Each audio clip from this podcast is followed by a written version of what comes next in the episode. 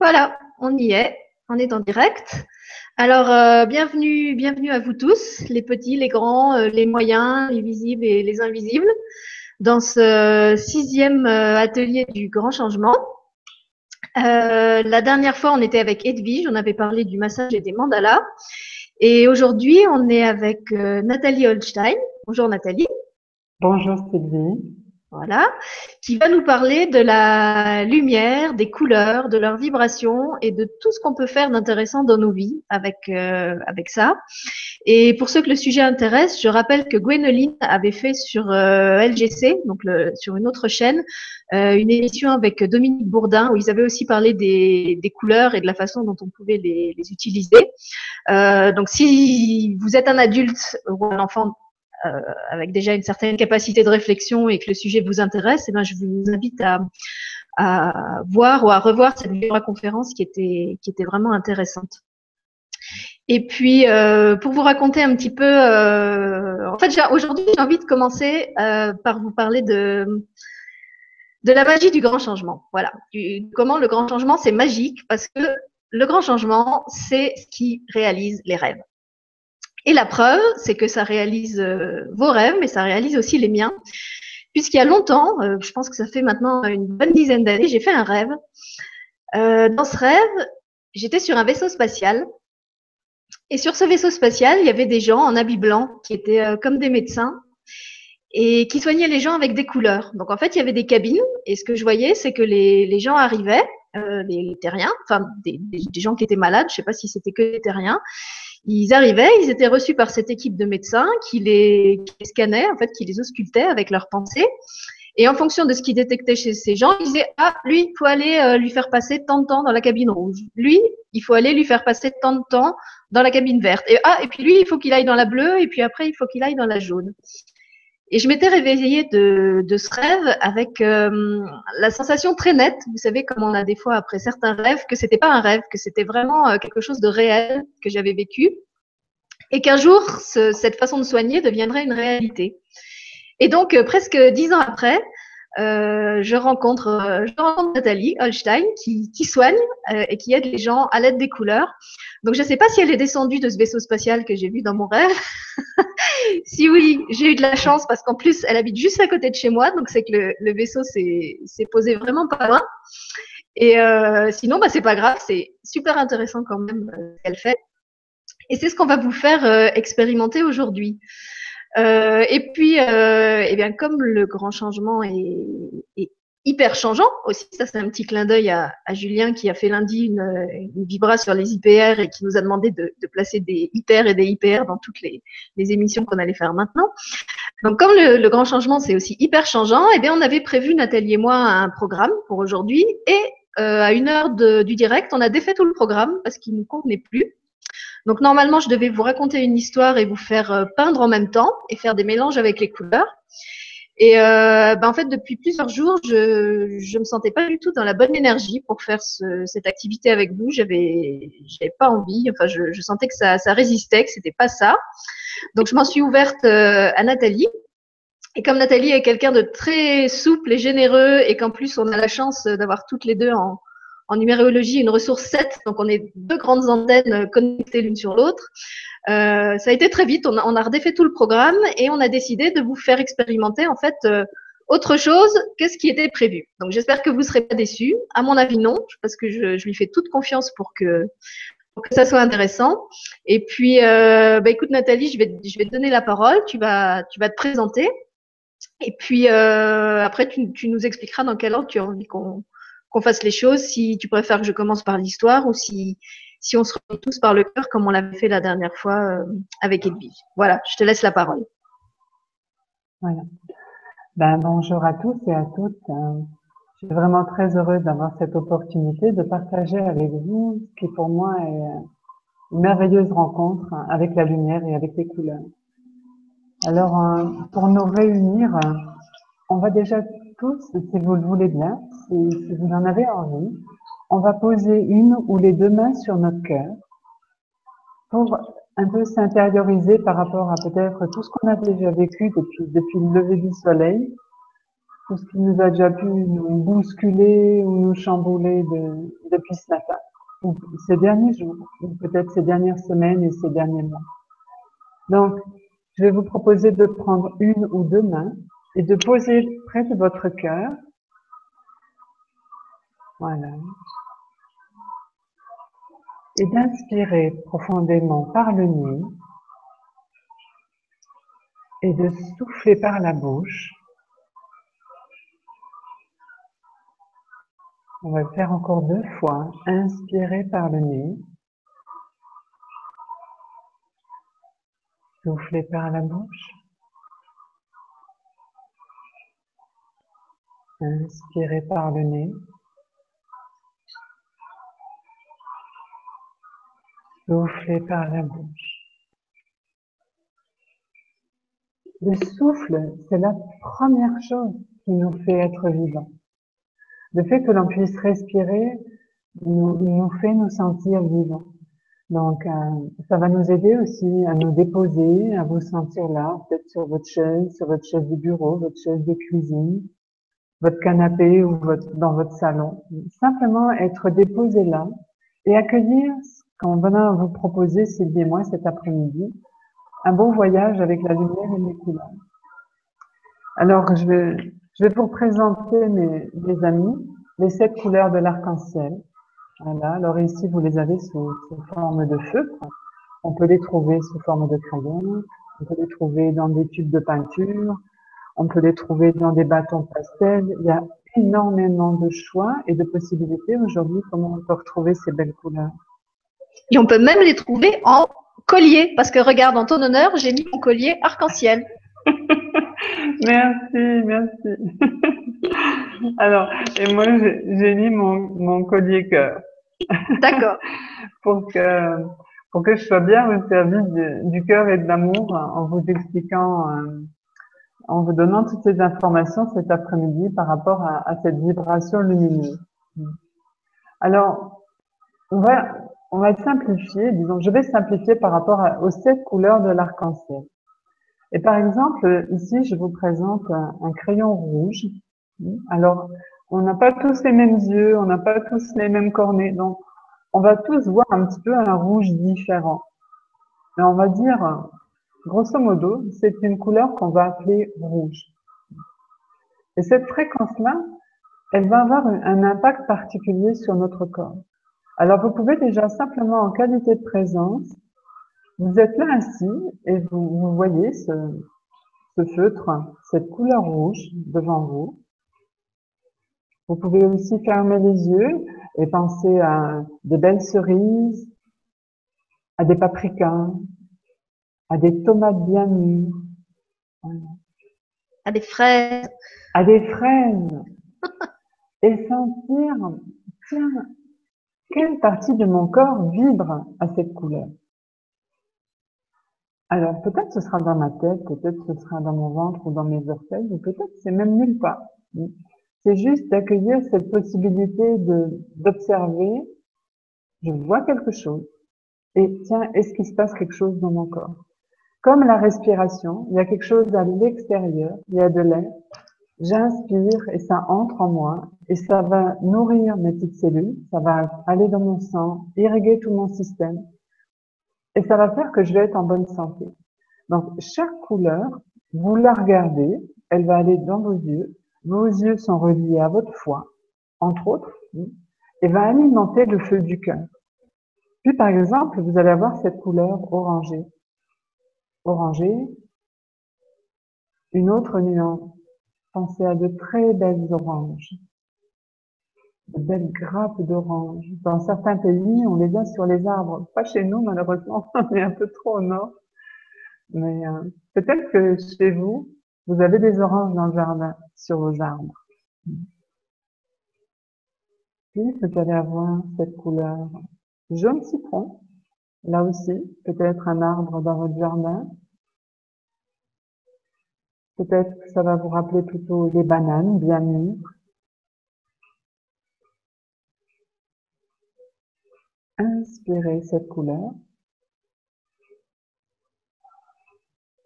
Vous dites, mais je ne peux pas inspirer une couleur. Eh bien, inspirer comme des petites particules lumineuses en imaginant qu'elles rentrent dans vos petites ou grandes narines et qu'elles viennent se déposer dans la partie du corps qui en a le plus besoin. Puis on a cette très belle couleur verte. En ce moment, chez nous, en Lorraine, les prairies deviennent très vertes. Les arbres, maintenant aussi, commencent à avoir leurs petites feuilles. Les forêts verdissent. Il y a beaucoup de vert en ce moment autour de chez nous. Donc, euh, on dit que c'est aussi le chakra du cœur. Donc, inspirez et expirez. Des petites étoiles ou des petites particules lumineuses vertes. Vous pouvez choisir la nuance de vert que vous préférez. Si vous préférez un vert pétant, un vert pastel, un vert mature comme les sapins, c'est vous qui choisissez. Quel serait ton vert préféré, Sylvie? Ah, alors là, tu me prends par les sentiments parce que moi, le vert, c'est vraiment, c'est vraiment une de mes couleurs préférées et je les aime tous. En fait, j'aime les verts très, euh, très, très, très pétants, très euh, acides, comme tu sais le, le premier vert des feuilles au printemps. C'est un vert qui a vraiment que très peu de jours dans l'année et j'adore le moment où il y a ce vert-là euh, sur les sur les arbres. Et puis j'aime bien le vert vraiment profond, le vert émeraude, le vert presque bleu, le, le, ouais, le, le, vert qui tend déjà presque vers le turquoise, le, le vert gris qui peut y avoir dans certaines mousses. Enfin, il y a, y a, plein de nuances de vert. Moi, j'adore le vert. Je vois que tu es une gourmande des couleurs. Ah ouais, moi je suis. Mais je te l'avais dit hein, quand on s'est rencontrés, moi je suis une obsédée des couleurs. Euh, et je t'avais même raconté que dans mes armoires, je, je, range les vêtements par couleur. Donc en fait, mes, mes vêtements sont rangés comme des arcs-en-ciel et sur le fil à linge, je fais pareil. Donc c'est un peu obsessionnel chez moi les couleurs. Ben, c'est aussi ce, ce besoin d'harmonie. Parce que quand, quand tout est en harmonie, ben, c'est en paix. notre, notre cœur et notre corps, nos sens ont besoin d'harmonie et d'équilibre. Donc, euh, lorsque tu les ranges dans l'ordre de l'arc-en-ciel, c'est un ordre particulier. C'est des vibrations et des fréquences qui s'emboîtent les unes dans les autres avec beaucoup de douceur et de régularité. Donc, euh, c'est en fait ton besoin d'harmonie. Alors, ça, veut dire que je suis... Ça veut dire que je suis particulièrement déséquilibrée ou ça veut dire que je suis particulièrement harmonieuse? Que tu aimes et que tu as besoin d'harmonie. Oui, bah, tu sais, je suis du signe de la balance, hein, donc c'est quand même vraiment un signe très, très centré sur l'harmonie.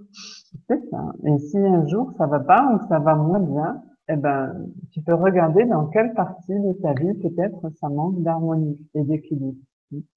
Alors pour vous aussi qui nous écoutez, que je ne connais pas directement, essayez de sentir, ou peut-être de, regarder ou de faire une petite note pour tout à l'heure quand vous direz regarder vos armoires et vos placards et vous dire, ou vos dressings, et vous dire, mais tiens, il me manque une couleur dans mes, dans mes vêtements. Ou il y a une couleur qui ne se voit presque pas. Ou il y a une couleur dominante. Et qu'est-ce que ça veut dire? Les sept couleurs sont lumière.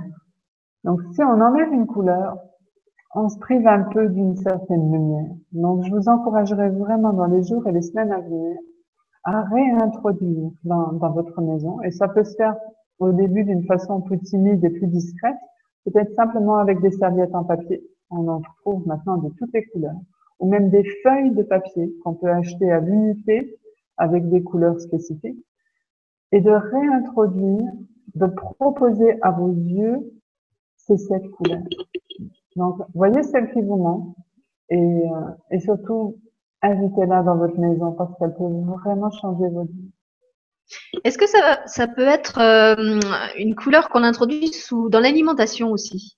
Parce que je, je, pensais dans la, la Vibra conférence avec Dominique, je me souviens qu'il y avait une dame qui disait il y a des moments j'ai envie de manger que des aliments oranges, que des rouges, que des jaunes. Donc, est-ce qu'on peut introduire la couleur euh, sous cette forme-là aussi pour se, se, rééquilibrer? Bien sûr, bien sûr. Et puis, c'est beaucoup plus agréable de regarder une assiette où il y a une composition euh, bah, harmonieuse au niveau des couleurs ou des formes. Et on est plus joyeux si on voit euh, quelque chose d'orangé que si on voit une masse noire dans l'assiette. C'est sûr. en cuisine, ça va être plutôt associé à, à, on va dire généralement, à quelque chose de brûlé. Donc, euh, Bien sûr, utiliser les couleurs dans l'alimentation, c'est très Comme tu dis, il n'y a pas que la, il a pas que la couleur de ce qu'on mange, mais il y a aussi la, la façon dont c'est, dont c'est présenté. Bon, ça, je crois qu'en en France, on est, on est bien axé là-dessus avec toute la, la, tradition gastronomique et tout ça. Et moi, je me souviens que j'ai, j'ai ma maman qui, qui avait la chance de nous faire toujours des plats de hors d'œuvre complètement magnifiques euh, c'était pour moi c'était vraiment une artiste de la cuisine. Elle te prenait euh, deux endives, trois tomates euh, et quatre je sais pas quoi, quatre durs. Elle te coupait ça en quartier et tout de suite elle te faisait des rosaces sur l'assiette. Et quand elle amenait le plat sur la table, qu'on avait des invités, ben c'était un vitrail de cathédrale quoi. Donc tout de suite ça c'était autre chose que si elle avait tout fourré pêle-mêle dans une salade. C'est bien que tu ramènes cette notion de, de vitrail parce qu'il y a des lieux où si on a des fenêtres colorées, elles vont le fait que la lumière passe à travers ces couleurs et ces vitraux va avoir un impact sur nous, sur notre humeur, sur notre intériorité, et ça peut également rééquilibrer nos émotions. Donc ta maman, euh, tu as eu de la chance qu'elle te fasse des, salades en, en rosa. Euh, récemment, je suis allée chez une amie qui m'a fait des, des, des radis qu'elle a coupés en petites souris. Alors, euh, et mes yeux, elle me faisait avec des clous de girofle. C'était tellement mignon, j'avais jamais vu des souris en rallye. Moi, j'ai fait des, des pieuvres avec des knacks et des vermicelles pour mon fils, qui est un mangeur de viande. Hein, je précise pour tous les, les, végétaliens, je suis désolée, dans ma famille, il n'y a que des hommes qui mangent de la viande. Euh, et donc, euh, on a fait des pieuvres avec des vermicelles et, et des knacks. donc, on peut manger des couleurs, bien sûr, on peut les porter, on peut s'en servir pour décorer la maison, pour décorer son bureau, même sa voiture. On peut mettre des housses, on peut mettre des, des serviettes, des, des couettes, des petites couvertures. Des couleurs, on a beaucoup de chance, on peut en mettre partout. Puis maintenant, il y a des voitures de toutes les couleurs. C'est vraiment génial. Alors, quelle couleur est ta voiture d'ailleurs? Je vais faire comme Gwénoline, je vais poser des questions surprises aux invités maintenant. Quelle est la couleur de ta voiture euh? Alors, ma couleur, elle est grise. Elle est grise, ta voiture? Alors, certains diront qu'elle est grise, d'autres diront qu'elle est argentée. Moi, j'aime bien dire qu'elle est comme la lune, elle est argentée comme la lune. Voilà. Alors, les grincheux diront qu'elle est gris souris, qu'elle est triste. Moi, je dis qu'elle est argentée comme la lune. D'accord. voilà. Et la tienne? Eh ben, la mienne, elle est bleu lagon. Et alors, en fait, je suis très contente parce que, enfin, je suis contente. Il y a, il y a deux ans, j'ai eu un, un, pet en voiture. Je me suis fait rentrer dedans par un, un jeune conducteur qui venait d'avoir le permis, qui m'a défoncé ma voiture. Et sur le moment, j'étais un peu vénère parce que ma voiture était, presque neuve. Et je pensais qu'on allait pouvoir la, réparer. Et finalement, il avéré qu'il me l'avait complètement tordue. Donc, elle était foutue. Donc, euh, j'étais vraiment pas contente. Et finalement, euh, après coup, je me suis rendu compte que c'était très bien parce que cette voiture, je l'avais choisie par défaut. Il n'y avait pas toutes les couleurs disponibles au moment où je la voulais. Tandis que la nouvelle, j'ai pu l'avoir de la couleur que je voulais. Et donc, elle est bleu lagon. Et j'adore cette couleur parce que chaque fois que je monte dans ma voiture, bah, c'est comme si je partais à Tahiti. J'ai pas besoin de prendre l'avion et de faire des grands voyage, euh, je voyage rien qu'en regardant ma, ma voiture. Bon, sauf qu'en ce moment, elle est très sale et c'est un peu Tahiti cracra, mais c'est une autre question. Ça aide à l'évasion. Alors, tu m'introduis la couleur suivante. Voilà, ben c'est ça. Hein. C'est un beau ciel bleu. Un beau ciel bleu l'été. Alors, euh, au niveau des aliments, ça va être un peu plus difficile de trouver un aliment qui a cette couleur. Par contre, on va le retrouver dans les fleurs. Et aujourd'hui, on sait maintenant qu'on peut manger de nombreuses fleurs, qu'on peut les mettre dans nos assiettes. Donc, il y a des bleuets qui sont très beaux. Donc, vous voyez cette, cette couleur bleue, ce bleu clair, qui correspond à la zone énergétique de la gorge, qui va nous aider à mieux nous exprimer, à avoir plus d'assurance, de confiance et de, et de sécurité. Donc, ce bleu correspond aussi, par exemple, chez nous à un ciel d'été, où il n'y a pas un nuage, un beau ciel bleu où il fait bien chaud. Est-ce qu'elle te fait penser à autre chose, cette couleur, ce bleu clair? Bah, à l'eau, moi, elle me fait penser à l'eau, ah au lac, aux, rivières, au... Mmh. Ouais, ouais, une, grande étendue d'eau avec le ciel qui se reflète dedans. À mes yeux. voilà, à tes yeux, voilà, tu nous fais voyager. Voilà. tu nous ramènes au bord de l'eau. Ensuite, nous avons ce bleu un peu plus intense qui lui correspondra plutôt à ce centre d'énergie qu'on a à peu près entre les deux yeux. qu'on appelle le, sixième centre d'énergie, le sixième chakra. C'est une couleur qui va nous aider beaucoup à clarifier le mental, clarifier les pensées. Et puis cette couleur violette, mauve, lilas, qui elle est plus reliée au sommet du crâne, on dit qu'elle nous relie plutôt aux étoiles. Donc la première couleur rouge, elle, nous relie à la Terre, un ancrage terrestre, et cette couleur-ci, elle, va nous relier dans le ciel. Donc toutes ces couleurs ont des longueurs d'onde spécifiques. C'est pour ça qu'elles sont toutes différentes. Elles sont dans certaines parties de notre corps. On les voit pas, sauf avec des appareils aujourd'hui plus sophistiqués. On peut les photographier. On sait qu'autour de nous, on a une enveloppe énergétique extraordinaire et que c'est une ressource pour notre corps physique, pour retrouver la santé. Voilà. Alors, je crois que tu nous as préparé aussi une petite histoire que j'ai hâte d'entendre. Ben alors, j'avais préparé une petite histoire, mais du coup, elle est plus trop dans le thème de ce que tu as dit, parce que c'est pas une histoire sur les sur les couleurs. Mais bon, si tu le sens, je vais je vais vous la lire quand même. D'accord. Donc en fait, euh, moi j'avais envie de vous lire euh, une histoire qui est que vous connaissez peut-être, qui est pas une histoire pour les enfants. C'est un conte vraiment philosophique qu'à mon avis on peut on peut et on devrait raconter aux adultes. C'est l'histoire de la jarre abîmée.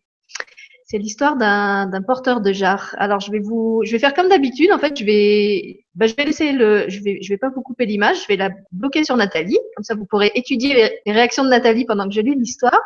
Et je vais vous la lire. Je vais juste aller la rechercher parce qu'elle est sur mon blog, qui d'ailleurs est bleu, euh, ben, le bleu que tu as décrit là, le, bleu du, du sixième chakra. Voilà. Et je vous lis l'histoire de la jarre abîmée. Un porteur d'eau indien avait deux grandes jarres, suspendues aux deux extrémités d'une pièce de bois qui épousait la forme de ses épaules. L'une des jarres avait une fêlure, et alors que l'autre jarre conservait parfaitement toute son eau de source jusqu'à la maison du maître, la première jarre perdait presque la moitié de sa précieuse cargaison en cours de route.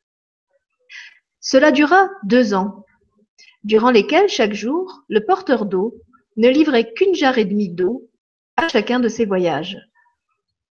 Bien sûr, la jarre parfaite était fière d'elle, puisqu'elle parvenait à remplir sa fonction du début à la fin sans faillir. Mais la jarre abîmée avait honte de son imperfection et se sentait triste de ne parvenir à accomplir que la moitié de la tâche dont elle était censée être capable. Au bout de deux ans, de ce qu'elle pensait être un échec permanent, la jarre endommagée s'adressa au porteur d'eau au moment où celui-ci la remplissait à la source. Je me sens coupable, lui dit-elle, et je te prie de m'excuser. Pourquoi? demanda le porteur d'eau. De quoi as-tu honte? Je n'ai réussi à porter que la moitié de ma cargaison d'eau à notre maître pendant ces deux ans, à cause de cette fêlure qui laisse fuir l'eau. Par ma faute, tu fais tous ces efforts, et à la fin, tu ne livres à notre maître que la moitié de l'eau. Tu n'obtiens pas la reconnaissance complète de tes efforts, lui dit la jarre abîmée. Le porteur d'eau fut touché par cette confession, et plein de compassion, il lui répondit. Pendant que nous retournons à la maison du maître, je veux que tu regardes les fleurs magnifiques qu'il y a au bord du chemin. Au fur et à mesure de leur montée, le long du chemin, la vieille jarre vit de magnifiques fleurs baignées de soleil sur les bords du sentier, et cela lui mit du baume au cœur. Mais à la fin du parcours, elle se sentait toujours aussi mal, parce qu'elle avait encore perdu la moitié de son eau. Le porteur d'eau dit alors à la jarre, T'es-tu rendu compte qu'il n'y avait de belles fleurs que de ton côté, et presque aucune du côté de la jarre parfaite, c'est parce que j'ai toujours su que tu perdais de l'eau, et j'en ai tiré parti. J'ai planté des semences de fleurs de ton côté du chemin, et chaque jour, tu les as arrosées tout au long du trajet. Pendant deux ans, j'ai pu, grâce à toi, cueillir de magnifiques fleurs qui ont décoré la table du maître. Sans toi, jamais je n'aurais pu trouver des fleurs aussi fraîches et aussi gracieuses. Voilà, c'était l'histoire que j'avais envie de vous lire aujourd'hui parce que la, jarre abîmée, ben c'était un peu moi quand on, a commencé à, préparer l'émission avec Nathalie. Et j'ai été contente qu'elle me qu'elle me parle comme ce porteur d'eau et qu'elle me donne le droit d'entrer dans l'émission comme comme cette jarre abîmée qui avait besoin qu'on la porte, qui, qui aujourd'hui n'était pas en état de, de, de porter quelqu'un d'autre. Et euh, je lui disais en fait juste avant l'émission que le simple fait qu'elle qu'elle ait accepté ça, qu'elle ait accepté qu'on remanie euh, toute l'émission euh, parce que je me sentais pas bien et, que je sentais pas de, de faire l'émission qu'on avait prévu de faire au début, ça m'a vraiment libérée. Ça m'a libérée d'un poids, ça m'a libérée de cette espèce de d'idéal de de perfection de voilà de la personne qui est dans la la, spiritualité et qui, qui se doit d'être toujours lumineuse, toujours parfaite, toujours joyeuse, toujours pleine d'énergie et, et toujours tout ci et ça. Et donc d'habitude, je me donnais le droit de l'être en privé et aujourd'hui, bah, je me suis droit, je me suis dit que j'allais m'autoriser à l'être aussi euh, en public et à vous parler du, du dark side de la lutine. Hmm. Et à vous dire que voilà, je suis, je suis comme tout le monde et, qu'il y a des jours où j'ai la pêche et des jours où je l'ai pas et, et que ça n'empêche pas qu'on fasse quand même de bonnes émissions. Pas vrai, Nathalie? Bah oui, et puis maintenant je te vois de nouveau toute joyeuse et je l'entends dans ta voix et tout, ça me fait tellement plaisir. Et puis elle est tellement belle cette histoire et, et je m'en souvenais plus. Et au début, je me suis dit, oh là là, mais l'eau, comment elle va faire, comment on va réparer la jarre? Et j'imaginais des arcs-en-ciel qui venaient, qui colmataient la jarre. Et puis d'un coup, je me suis souvenue de, de l'histoire des, des, fleurs et, et, je voyais des fleurs de toutes les couleurs sur le bord du chemin. Et, et c'est tellement beau. C'est vraiment une tellement belle histoire. Et ça, nous remet aussi dans ben, combien entre le noir et le blanc, il y a une, infinité, il y a un nombre extraordinaire et incalculable de nuances de couleurs. Et que parfois, quand on est pris dans, un souci, quand on a un tracas ou un gros chagrin, ou qu'on a de la peine ou un, ou un problème du moment, on réduit tellement notre champ, de, on voit même plus à côté, on voit même plus une seule couleur, c'est que on a tellement rétréci notre regard qu'on voit presque gris ou noir. On a perdu les couleurs. Eh bien, on va être triste. On va être triste. Et en fait, à un moment donné d'accueillir euh, cette étroitesse parce qu'on a tellement peur ou on a tellement été choqué ou déstabilisé qu'on va réduire, réduire, réduire le champ. Donc il y aura plus beaucoup de lumière qui va passer. Puis d'un coup d'accueillir, de partir de ce point-là où on est plutôt fermé, on accueille cette fermeture et en rentrant dans cette fermeture, ben doucement, doucement, on peut à nouveau voir un peu plus large, un peu plus large, un peu plus large. Et du coup, on voit tout le paysage. Cette jarre, elle, elle, à un moment donné, elle est fixée sur sa faille et sur des gouttes qui tombent. Elle n'a pas vu le décor, elle n'a pas vu le paysage, tout le chemin parcouru pendant deux ans. Et, euh, et les couleurs nous aident à cela. C'est pour ça, si on a tendance toujours à porter la même couleur, parfois on peut se sentir comme sur la, la faille de la jarre. Et si on introduit deux couleurs, trois couleurs, quatre couleurs, cinq couleurs, ou même dans une couleur mettre quatre nuances, waouh, automatiquement, on va créer une ouverture. Et l'ouverture fait que ben, il y a de la lumière qui rentre. Et quand il y a la lumière qui rentre, on est moins triste. Parce que la lumière, elle amène comme des étincelles de joie. Regardez la nuit, parfois, la nuit, elle a l'air plutôt triste, ou on n'a pas envie qu'il fasse nuit. Et à un moment donné, dans le ciel, on voit des petites étoiles, on voit de la lumière, et d'un coup, ce ciel bleu nuit, il prend un tout autre aspect, il devient beaucoup plus lumineux, scintillant, et, et la nuit peut devenir très belle. C'est toujours accueillir ce qui est là. Plus on accueille là, maintenant, ben c'est comme ça. oui, c'est ça. Parce qu'en fait, je, comment dire, je, bon, je le, je le, constate chez moi, mais j'ai l'impression que ça existe aussi chez, chez, beaucoup de gens qui sont dans un, une démarche spirituelle. Euh, c'est comme si être spirituel, ça voulait dire que développer sa part de lumière. Et c'est vrai que c'est aussi augmenter la lumière en soi. Mais en fait, je crois qu'on peut pas augmenter la lumière en soi si en même temps on n'accueille pas l'ombre. Parce que les, deux marchent ensemble. Donc ça veut pas dire qu'il faut euh, aller se, se, traîner et se vautrer dans son ombre et, et croupir dedans et, et et comment on appelle ça? Bon, Enfin, ruminer en, en, continu tout le temps les mêmes les mêmes idées noires. Mais en fait, euh, moi, quand j'avais ces états, pendant longtemps, ce que je faisais, c'est que je les combattais, parce que justement, je, mm. je me disais que c'était pas bien, c'était pas, c'était pas spirituel, et que j'étais pas ça. Moi, je devais être la lumière. Et en fait, à force de les repousser, et eh ben, plus je les repoussais, et plus forcément, ils, ils revenaient fort. Et c'était comme euh, ce que mon cœur m'a montré, c'est que c'était comme vouloir construire une maison sans faire d'abord les fondations. Quand vous voulez construire une maison, si belle soit-elle, bah vous devez commencer par assainir le terrain, vous devez commencer par creuser dans la boue, vous devez commencer par euh, enlever les pierres du chemin. Sauf si peut-être vous avez la chance d'avoir un super terrain euh, où il n'y a rien à faire, mais même, il y aura quand même un moment où vous aurez besoin de creuser des tranchées et, d'avoir les pieds dans la boue. Et euh, ce que j'essayais moi, en fait, c'était d'être un, un, super château. Euh, sur un sol sans boue, alors qu'en fait, on, est sur la terre, on, est sur la terre, et la terre, c'est aussi de la boue. La terre, c'est ce qui fait pousser les fleurs, mais c'est aussi la boue. Et, ce que je trouve merveilleux avec la terre, c'est que c'est vraiment un élément qui, transforme tout, qui transmute tout. La terre, elle, prend, elle prend vos déchets, elle prend les, déjections qui sortent de notre corps, et avec ça, elle fait quoi? Elle fait des fleurs, elle fait des arbres, elle fait des trucs merveilleux.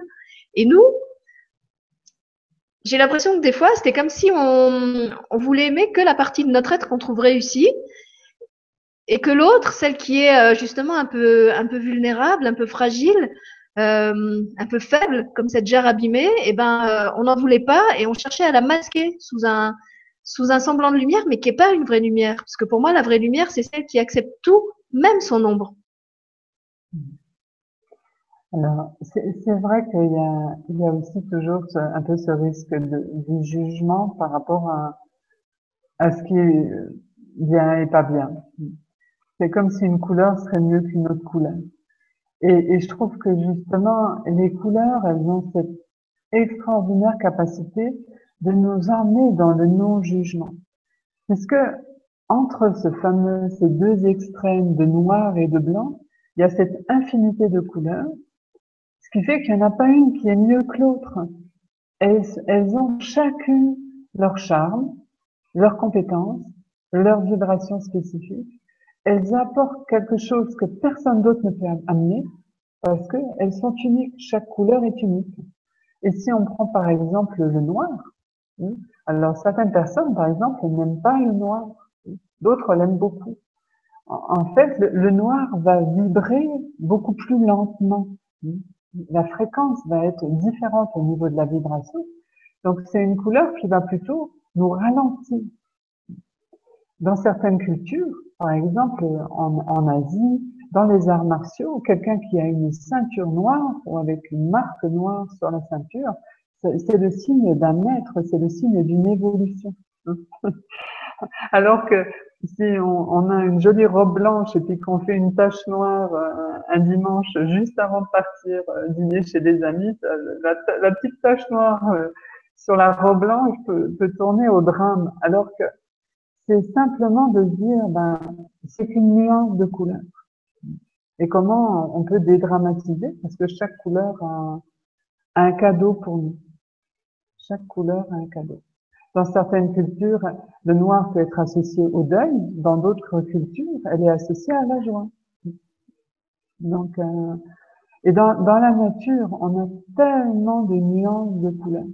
Comme en ce moment, chez nous, on a toutes ces nuances de vert. C'est incroyable. C'est vraiment, on peut pas les compter tellement il y en a. Et l'autre jour, je, je voyais des, des photos de, des champs de tulipes en, Hollande, en ce moment, il se passe cette floraison de, tulipes et toutes ces nuances de tulipes, c'était extraordinaire. Je me suis dit, c'est la nature. Hein. La terre, elle fait ça. Bien sûr, il y a le travail. Il y a le travail des horticulteurs, il y a le travail des fleuristes. Il y a aussi le travail des photographes qui prennent tout ça en photo. Mais c'est tellement beau. Et même pas, parce que des fois, ça se fait, ça se fait gratuitement, ça se fait sans travail. Moi, j'ai des, j'ai des jardinières sur mon balcon. Et cette année, j'ai rien planté parce que euh, on devait avoir un ravalement de façade et je pensais que de toute façon, il faudrait enlever tous les pots du, du balcon. Et bon, finalement, le, le ravalement n'est pas fait. Et ce qui s'est passé, c'est que tout, alors soit les graines des années précédentes, soit les oiseaux qui en fait l'hiver viennent manger sur le balcon ont apporté plein de graines de la de la forêt. On a une petite forêt derrière chez nous. Et du coup, sans que moi, j'ai rien à faire, sans que j'ai rien planté et rien arrosé, et eh ben, j'ai des tas de fleurs, soit cultivées parce que c'est des restes de mes anciennes plantations, soit sauvages, qui sont semées toutes seules dans mes pots de fleurs et j'ai la, j'ai la joie, j'ai la joie de la, de la floraison euh, gratuite et en plus j'ai rien fait hein, dans la société d'aujourd'hui. Quand est-ce qu'on a ça? Quand est-ce qu'on a euh, qu'on a autant pour rien? C'est quand même pas beaucoup d'endroits qu'il y a ça. Et puis cette jarre, en fait, elle n'a pas décidé de laisser goûter l'eau de sa jarre. Ça s'est fait tout seul. Parfois, les choses se font avec euh, beaucoup de facilité et de simplicité. Ça nous apprend un peu à, à lâcher, à, laisser faire. Laisser faire et ça peut être très beau et très simple.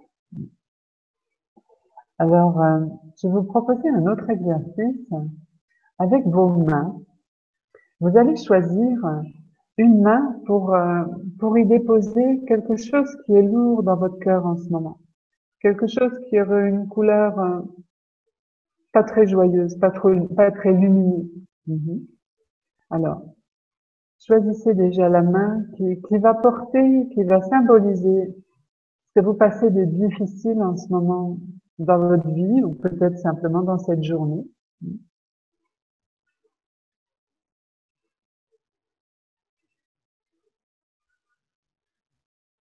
Et puis dans l'autre main, vous allez y mettre votre couleur préférée. Vous allez y mettre votre émotion préférée.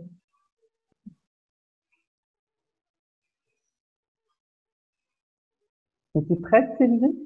Oui, oui, je fais, je, je pratique.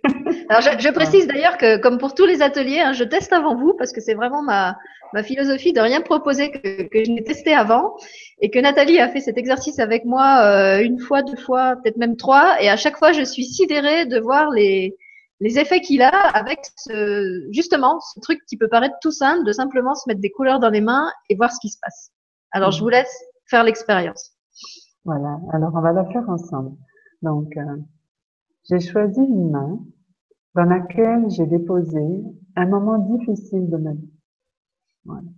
Et puis dans l'autre main, je dépose ma couleur préférée, toute lumineuse, avec mon émotion préférée. Et puis ces mains, je vais les mettre un petit peu en parallèle, comme ça, face à face, comme si mes deux mains se regardaient. On peut descendre les mains plus bas à la hauteur du cœur. Pour, le montrer à l'écran, je vais, volontairement le mettre très haut à la hauteur de mon visage. Mais chez vous, vous pouvez le faire d'une façon beaucoup plus confortable. Profitez peut-être de l'appui d'une table ou le poser sur vos genoux. Donc vous approchez les deux mains. Alors pour certaines personnes, ça va être 15, 20 cm. Pour d'autres, elles ont besoin que ce soit très proche. Voilà. Ces deux mains qui se rencontrent, deux paumes ou ces doigts, voilà. Et c'est la rencontre de ces deux énergies bien différentes, de ces deux couleurs, de ces deux lumières bien différentes, et sentir ce qui se passe.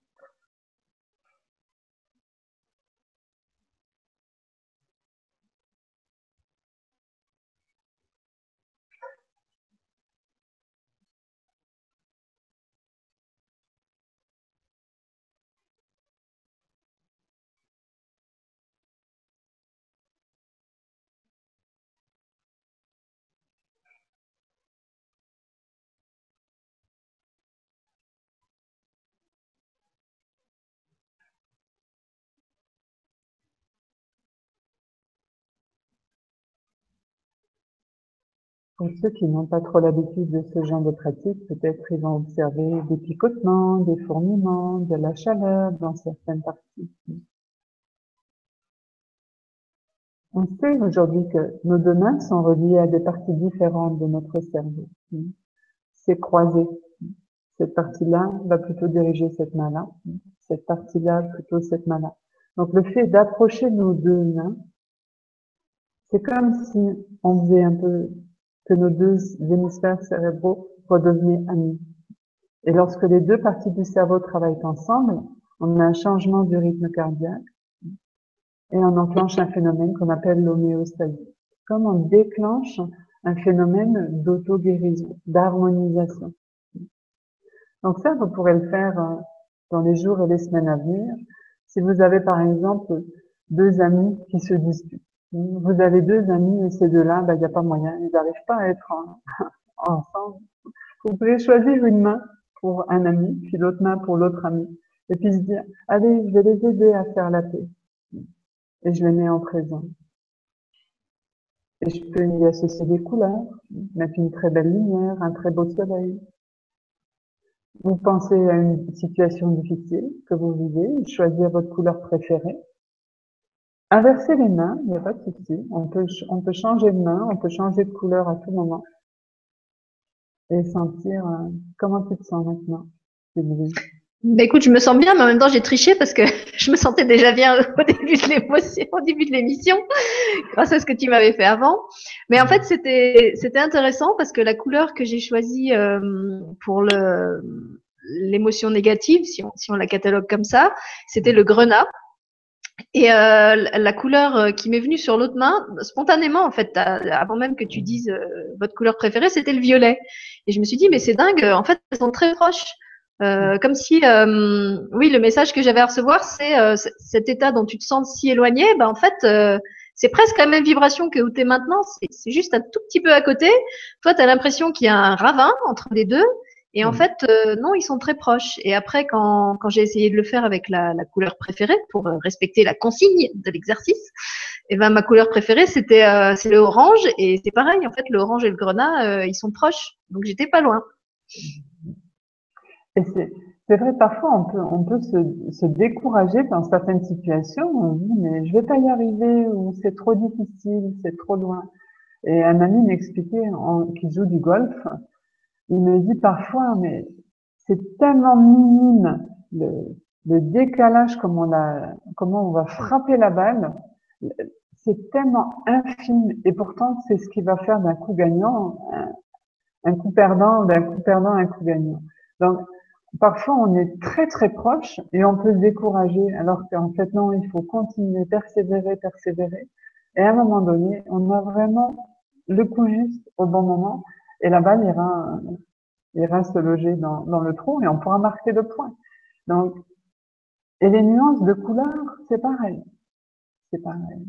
Sur un tableau, sur une toile, euh, dans une maison, on, se dit oh non, ça me plaît pas, je voulais mettre du rouge à cet endroit-là et puis j'aime pas. Ben peut-être changer la nuance du rouge.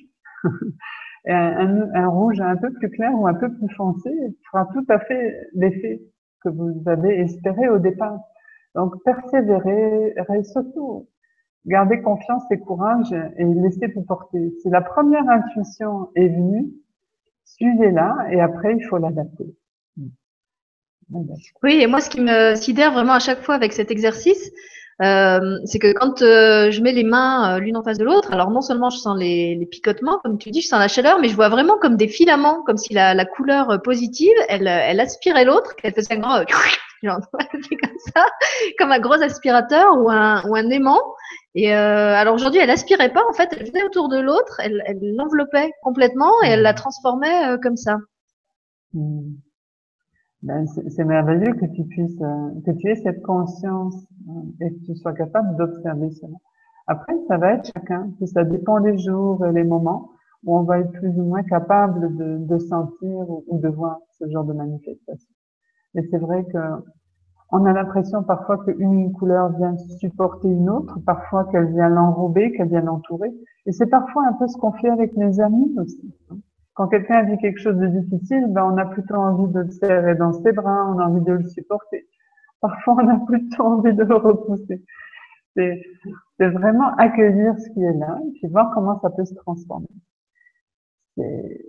La vie, c'est toujours un mouvement. Toujours, toujours, toujours. notre corps, il est sans arrêt en mouvement. Notre cœur, il bat tout le temps. Tout le temps.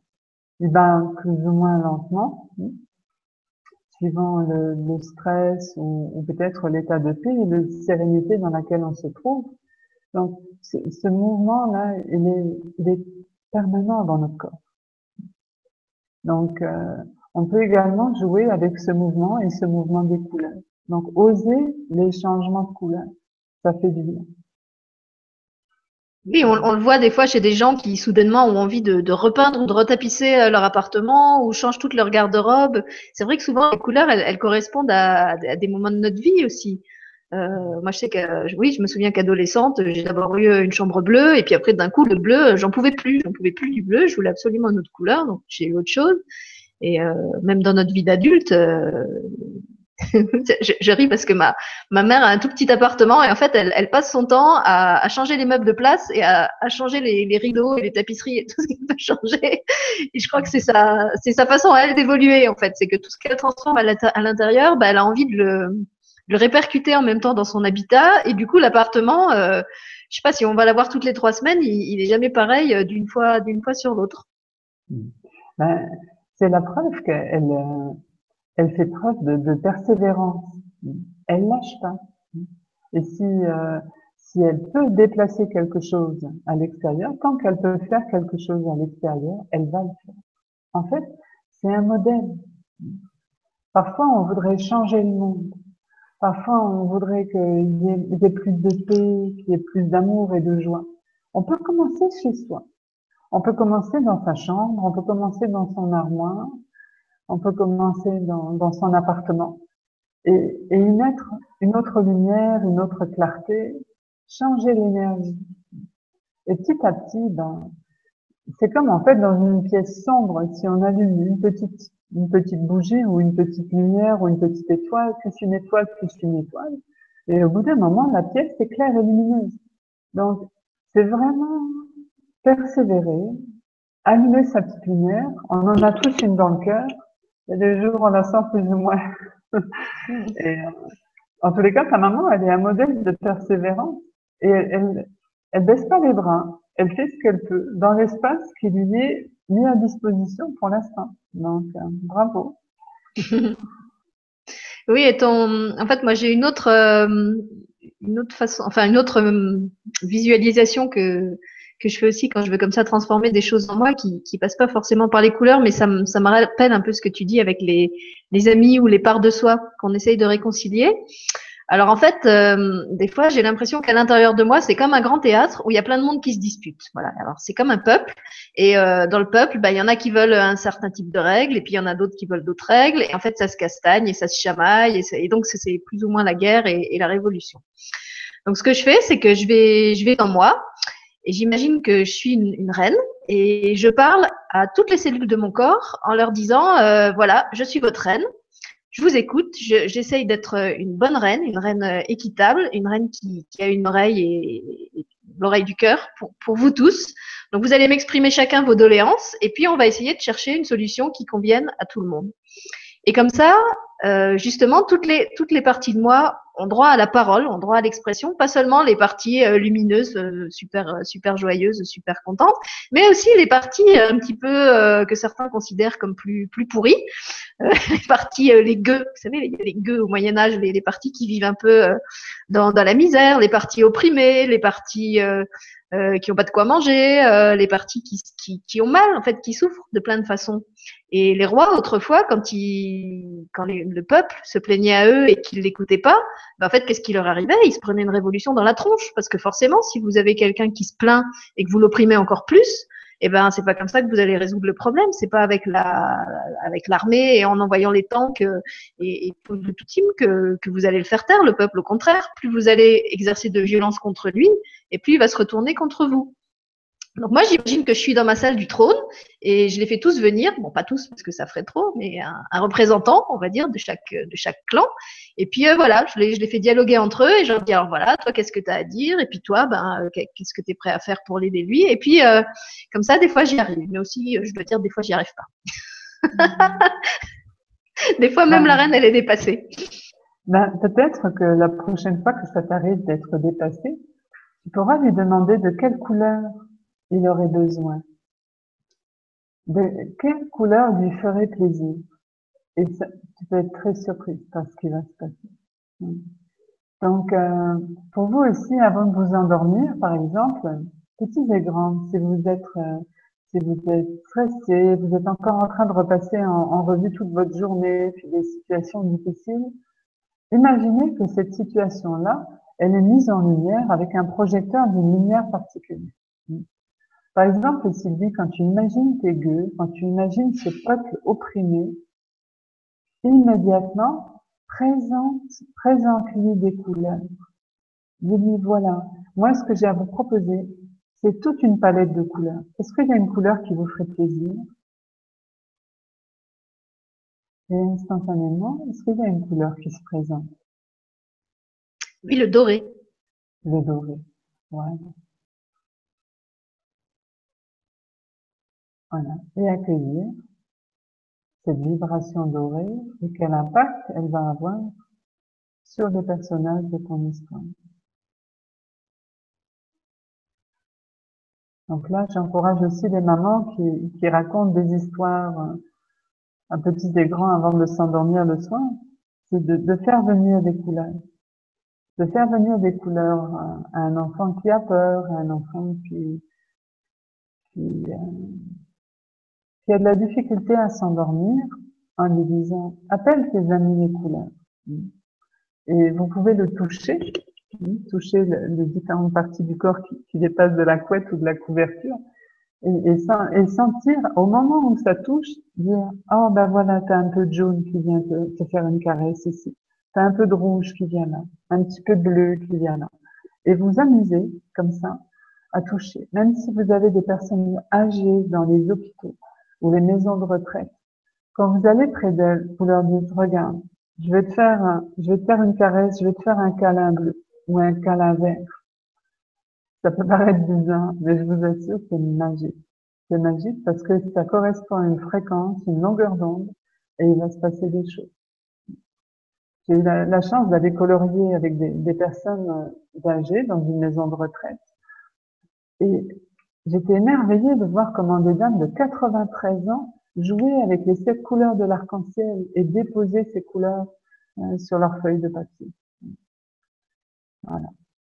Oui, c'est beau ce que tu dis, cette, expérience avec les, les, personnes âgées. Et euh, je suis en train de penser que si, si même vous avez, bon, pas évidemment quand votre enfant va au lit, mais si vous avez envie d'ancrer encore plus ça dans la matière, il y a maintenant des peintures spéciales pour le corps. Donc avec votre enfant, vous pouvez même faire du body painting, donc ne pas le l'entourer seulement d'une lumière euh, que, vous pensez, mais vraiment lui mettre des vraies couleurs euh, sur le corps. Moi, je me rappelle avoir fait ça à un stage de massage où on s'était peint certaines parties du corps euh, par deux avec les couleurs qu'on avait envie de mettre. Et donc à la fin, on était un peu comme des peaux rouges avec plein de, enfin plutôt des peaux multicolores. Et c'était magnifique. Et on, on, avait toutes ces, ouais, toutes ces couleurs qui nous vibraient à même la peau. Donc c'était vraiment tangible. Et j'avais trouvé ça super comme comme expérience. Par exemple, on a besoin de nos cinq sens. Hein. Et c'est vrai que grâce au toucher, comme ça, quand on a la chance de pouvoir mettre les couleurs sur, notre corps directement, c'est une expérience pour certaines aussi agréable qu'un vrai massage. Là, je vous parlais beaucoup du visuel. Je regarde une couleur. On peut aussi goûter. Quand on mange une, fraise ou une cerise ou du paprika, on a l'impression de manger la couleur. Et elles ont des longueurs d'onde aussi. Donc, il y a des musiques qui nous font penser à des couleurs. Certains musiciens vont vous dire, mais moi, je, vois des couleurs quand j'entends de la musique. Ça va vraiment dépendre de chacun. Alors, il y a un, autre euh, truc que je vais vous proposer. Si par exemple, vous prenez une feuille blanche, vous la mettez dans, le sens de, de la largeur, comme ceci, et puis vous allez y dessiner au milieu de chaque côté, deux petits personnages allumettes. Je vais les faire en même temps que vous. Voilà. Voilà. J'ai deux petits personnages. Et ces deux personnages, on va dire que c'est moi et un ami ou une amie avec qui c'est pas facile en ce moment. Alors, Comment est-ce que les couleurs vont m'aider à réconcilier ma relation avec cette personne Alors, je vais faire un pont arc-en-ciel à la hauteur du cœur. Je vais tracer des lignes comme l'arc-en-ciel. Donc là, j'ai tracé une première ligne rouge Au-dessus, une ligne orange, puis une ligne jaune, puis une ligne verte, puis une ligne bleu clair, une ligne bleu foncé,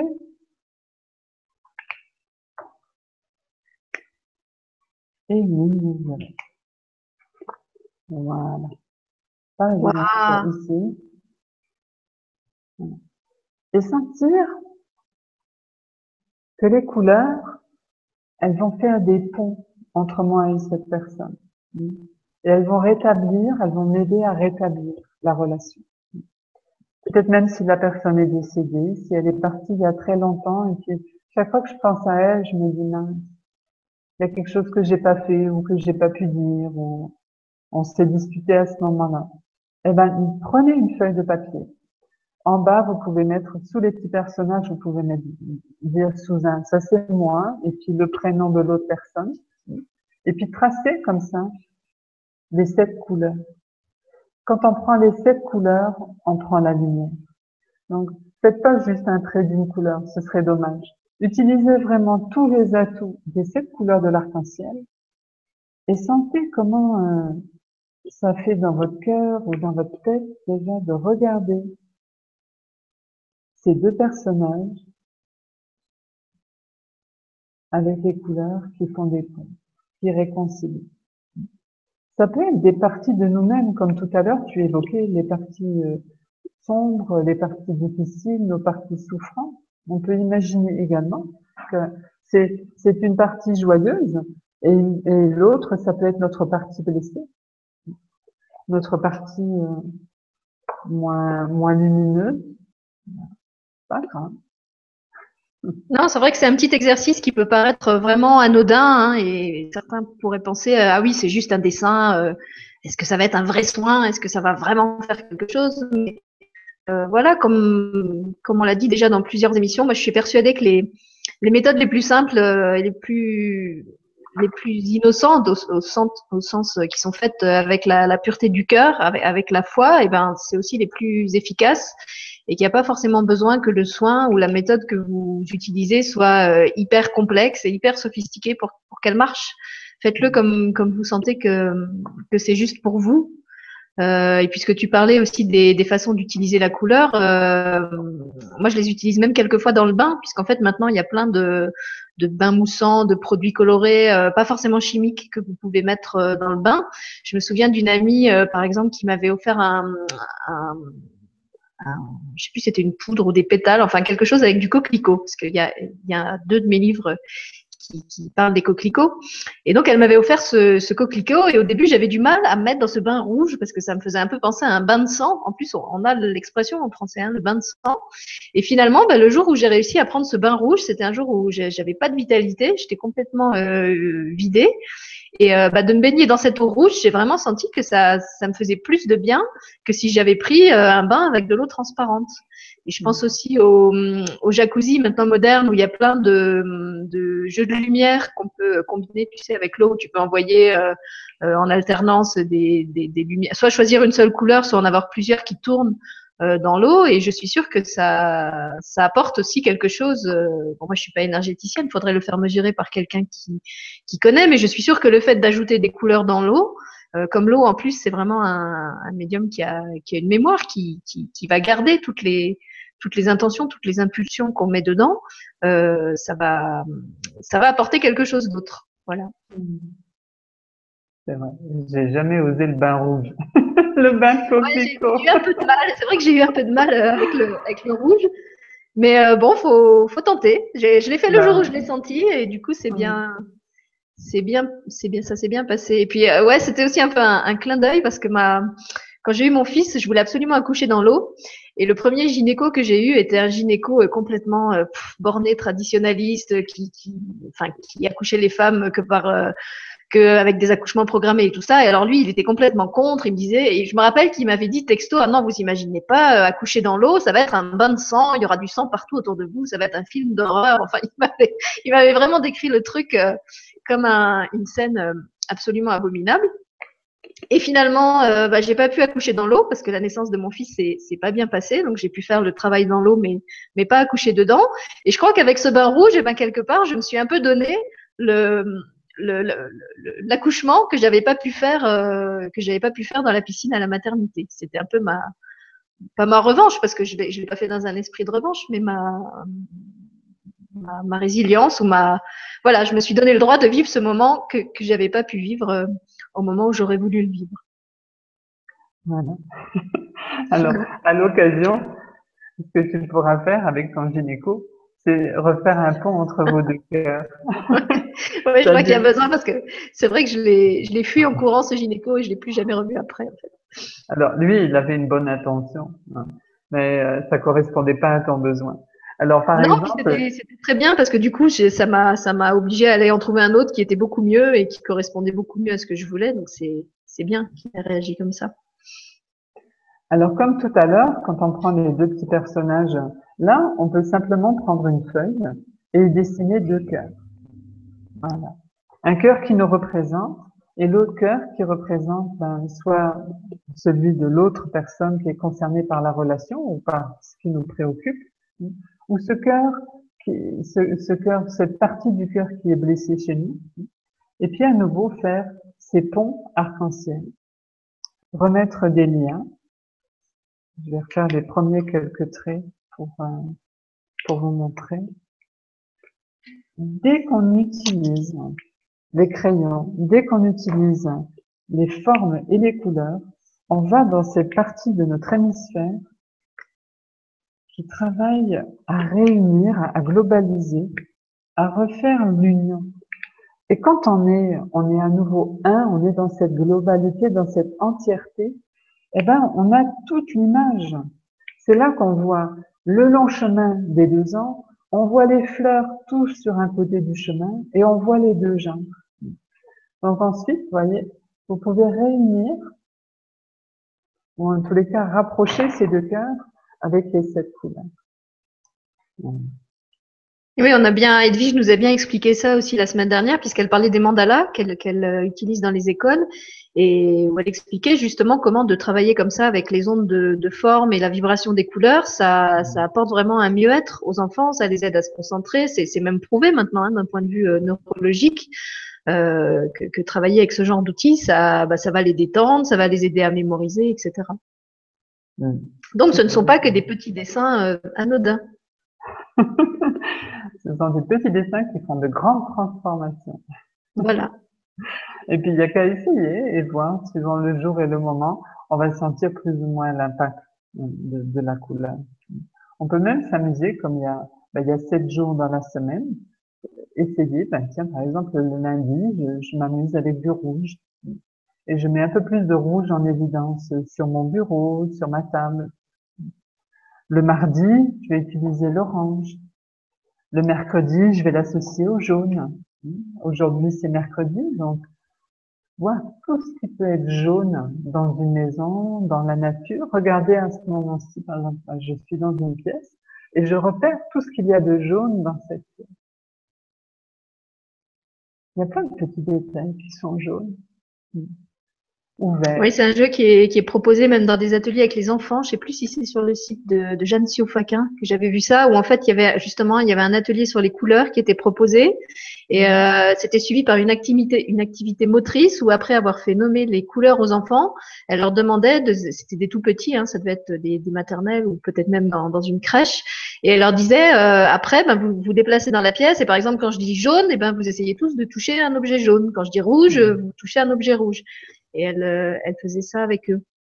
Et moi, je l'ai fait d'une autre façon aussi parce que j'ai aussi un de mes, ateliers pour enfants où on travaille avec les couleurs et où je leur demande en fait de choisir une couleur qu'ils aiment et d'associer cette couleur, c'est un jeu pour travailler sur les, les sens, d'associer cette couleur à une sensation des autres sens. Donc, euh, je lui dis par exemple, si tu as choisi rouge, rouge, ça te fait penser à quoi qui se goûte, ça te fait penser à quoi que tu entends, ça te fait penser euh, à quoi que tu, que tu respires, à quel parfum. Et euh, j'étais très étonnée les premières fois où j'ai fait ce jeu. Euh, il y en a sur mon site, hein, je pourrais vous mettre les, les, les réponses qui ont été données par les enfants, j'étais très étonnée de voir comment des couleurs, par exemple comme le rouge, qui évoquait chez moi quelque chose de très tonique, euh, je sais pas, moi, ça me faisait penser de la musique euh, comme du rock. Et ben, il y en avait d'autres. Euh, ce qui leur faisait penser à du rock, c'était le bleu. Et au contraire, le rouge, ça les faisait penser à des trucs euh, super doux, super, je sais pas, du velours, à des, enfin, des sensations que moi, j'associais pas du tout au rouge. Donc, ça mmh. peut être un jeu à faire avec vos enfants. Vous choisissez chacun une couleur en famille et puis après, vous, chacun dit à quelle autre sensation d'un autre, d'un autre sens euh, du corps cette, cette, couleur vous fait penser et vous comparez. Et vous allez voir, c'est vraiment, euh, c'est vraiment intéressant. La richesse des perceptions. Comment chacun va percevoir différemment et puis de la mémoire aussi, oui, parce qu'on sentait que souvent les, souvenirs qui ressortaient, c'était un peu comme la Madeleine de Proust, tu vois, c'était pas des, souvenirs. Il y en avait, ils associaient ça vraiment à des choses très précises. Par exemple, je me souviens d'un enfant pour le verre, il m'avait pas dit ça me fait penser aux épinards, il m'avait dit ça me fait penser à l'odeur de l'herbe coupée. C'était vraiment pas n'importe quelle herbe, à n'importe quel moment, c'était l'herbe coupée. Euh, puis alors il y en a qui s'étaient amusés. Euh, il y en avait un pour le bleu, il m'avait mis, euh, ça me fait penser à de la glace au schtroumpf, par exemple. Oui, ce qui ça m'avait surtout frappé avec la musique, avec ce rouge qui était associé à une musique très calme et le bleu qui, qui les associait au métal ou au hard rock. Enfin, je sais plus avec quoi il l'avait associé. Alors que moi, jamais j'aurais associé le bleu euh, à cette musique-là. Quoi, ça m'aurait fait penser, je sais pas, à du Chopin ou, ou à des berceuses ou à un truc super doux. Et eh ben non, eux mm. c'était le hard rock. C'est ça. Et, pour moi, les, les couleurs, elles amènent cette notion de tolérance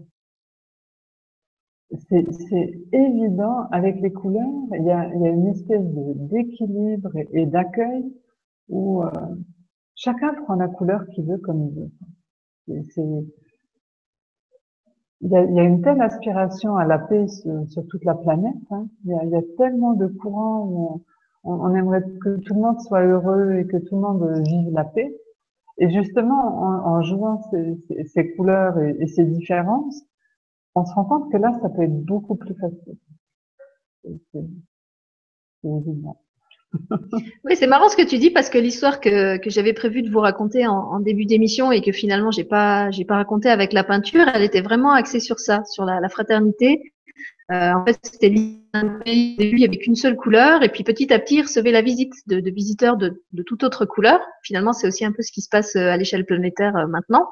Mmh. Et euh, au début, donc justement, ceux qui étaient d'une couleur étaient, étaient un peu désarçonnés par la différence de, de de nature ou de vibration de, de, ces nouveaux arrivants et ils se méfiaient un peu. Et pendant que les adultes étaient occupés un peu à se chamailler, ben, les enfants se mettaient à jouer entre eux euh, et à se mélanger. Et en se mélangeant et en jouant et en dansant ensemble, ils se rendaient compte que ben, quand on mélange deux couleurs, parce que c'était avec les couleurs primaires, on en crée d'autres, et que plus on en crée et plus on en crée et plus c'est marrant.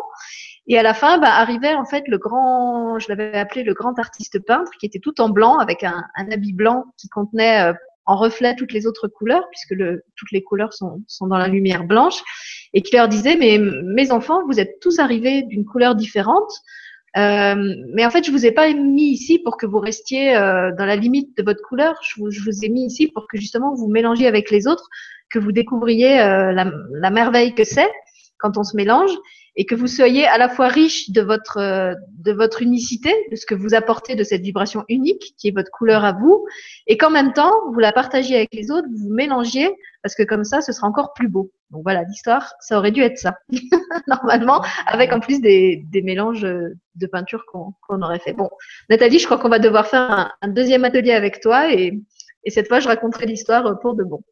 Attendez, le rendez-vous est pris. D'accord. Bon, écoute, est-ce que, est-ce que tu veux qu'on commence à prendre quelques questions ou est-ce que tu as des choses que tu veux partager encore? Avec Parce que vois, Voilà, je vois qu'il y a déjà pas mal de questions. Euh, alors, il y, a des, il y a des gens qui te questionnent euh, quand ils ont une préférence pour euh, certaines couleurs. Par mhm. exemple, Malika te dit bonjour, j'ai un faible depuis enfant de la couleur violette et tous les tons du Parme, mais les plus belles couleurs, c'est l'automne rouge dans le Bordeaux. Et puis un peu dans le même genre, dans, le même style de question. Il y a Giuseppa qui nous dit bonjour à tous, merci de tout cœur. Cette période, je choisis le rouge alors que je n'osais pas le porter, je pense sous-entendu avant. Giusy de la Sicile, des oranges et des citrons sur ce qui nous écoute. Alors voilà, quand, on a comme ça une couleur qui nous attire plus à un moment de notre vie, euh, dont on, on, a vraiment besoin d'en mettre un petit peu partout. Je crois que c'est Stéphane mmh. aussi qui racontait que sa femme avait, avait retapissé tout l'appartement en violet, qu'elle ne portait plus que du violet. Enfin, elle était dans une. Même les peintres, hein, je veux dire, Picasso, il a eu sa, sa période bleue et sa période rose. Donc, à quoi mmh. ça correspond quand on a comme ça la vibration d'une couleur qui nous attire pour un peu tout, qu'on a envie d'avoir tout le temps Alors, bien sûr, là, ce que je vais dire n'engage que moi et, et, et ma conviction, on va dire, par rapport à, à ce que je sais aujourd'hui du corps physique et de, notre enveloppe énergétique, et qu'il y a sept portes principales entre notre corps physique et cette enveloppe énergétique, et que notamment, par exemple, la porte du ciel, ce septième chakra ici, va être relié, comme il tourne à une certaine longueur d'onde, ça correspond à la couleur violet ben, moi, je dirais, je dirais que on a besoin de se connecter au ciel. On a besoin, si on a besoin de, de davantage de couleurs violettes, mauve, parme, c'est que ici, on a besoin de renforcer cette connexion au ciel. Et c'est d'accueillir ça.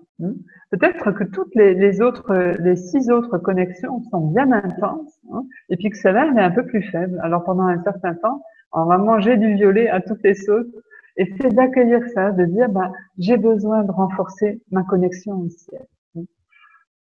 Accueillir et puis voir, plus vous le satisfaites, rapidement, plus vous allez vous rendre compte que ben, vous pourrez peut-être passer à une autre couleur, ou c'est simplement, ben, peut-être que pendant six mois, un an, ou même des années, vous avez besoin de renforcer cette connexion.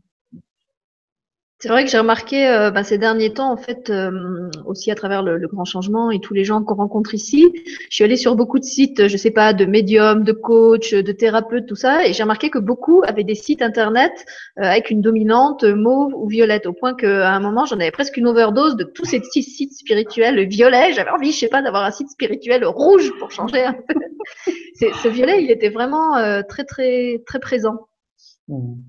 Alors, on va dire que c'est un peu un réflexe normal. Si ça devient difficile sur Terre, si c'est difficile euh, dans notre réalité, dans notre quotidien, ce à quoi on est confronté vraiment sur Terre, donc sur la, la couleur rouge, on va aussi parfois par mécanisme de fuite, on a envie plutôt de se connecter au ciel et de se dire bon, je prends un peu de recul par rapport à tous ces événements, à toutes ces situations, et je m'en éloigne. Parfois, ça va me permettre d'avoir une autre perspective. Je vais prendre du recul par rapport à la situation, qui est souvent très bon, comme le regard du, sur la jarre. Hein. Si j'ai le nez sur la jarre, je vais voir que la fente. Si j'élargis ma perspective, je vais voir le champ de fleurs que, j'ai semé à côté. Donc, c'est d'accueillir. Pour, pour moi, à nouveau, personnellement, je pense que on a besoin d'incarner, incarner ces belles couleurs spirituelles, les incarner dans le quotidien. Et si j'amène du violet dans mon quotidien, ben c'est aussi un phénomène d'incarnation. Je descends dans la matière des couleurs qui sont au ciel. Alors, par exemple, lorsque je regarde un arc-en-ciel, et la prochaine fois que vous aurez la chance d'en voir un, vous, vous regarderez comment, comment sont disposées les couleurs.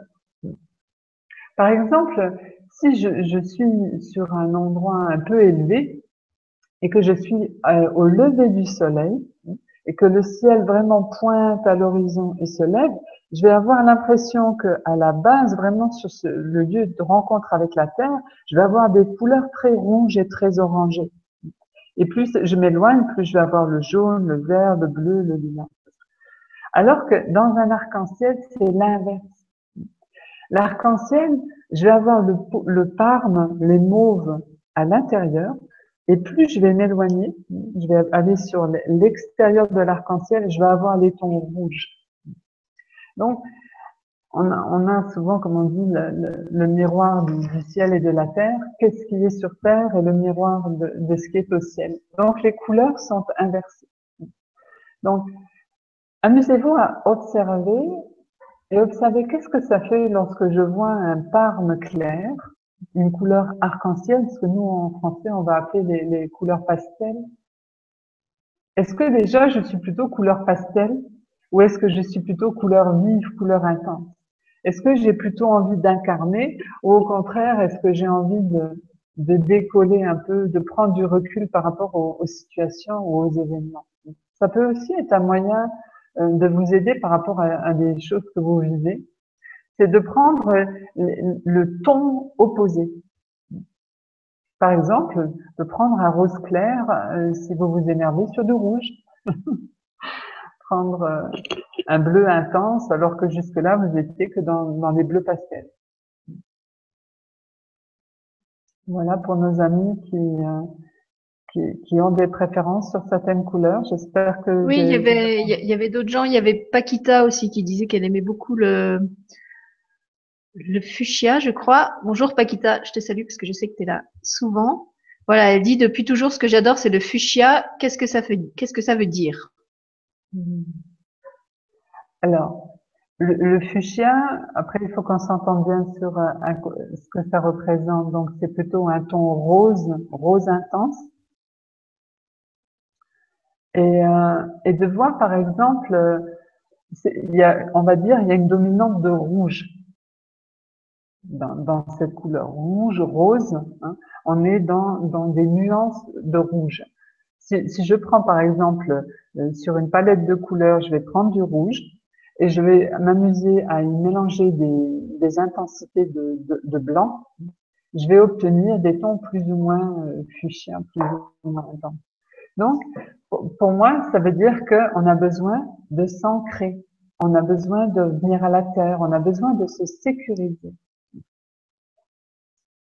Oui, alors c'est marrant parce que moi, le, rose, euh, enfin tous les roses et le fuchsia, euh, je les ressens pas comme ça. Pour moi, le, le rose, euh, c'est vraiment le mariage du rouge qui est pour moi la couleur la plus incarnée et du blanc qui est la couleur la plus entre guillemets la plus élevée, la plus spirituelle. Et du coup, j'aime bien porter du, du, rose parce que ça me donne l'impression de, de marier dans, dans mon énergie euh, complètement cette énergie du ciel et cette énergie de la terre. Donc c'est pour moi c'est pas lié à l'ancrage. Ok. chacun va le sentir. Euh, Et alors justement, puisqu'on est dans ces, préférences de couleurs, il y a Kiline qui nous dit bonjour Sylvie et Nathalie et à tous. Comment savoir quelle est notre couleur? Est-ce que c'est celle que l'on préfère dans la vie de tous les jours Et est-ce que chaque couleur a une fonction différente? Oui. Alors, prenons par exemple euh, votre couleur préférée. Ben, vous allez vers votre armoire, hein, l'endroit où vous, déposez vos vêtements, et vous faites une liste des couleurs.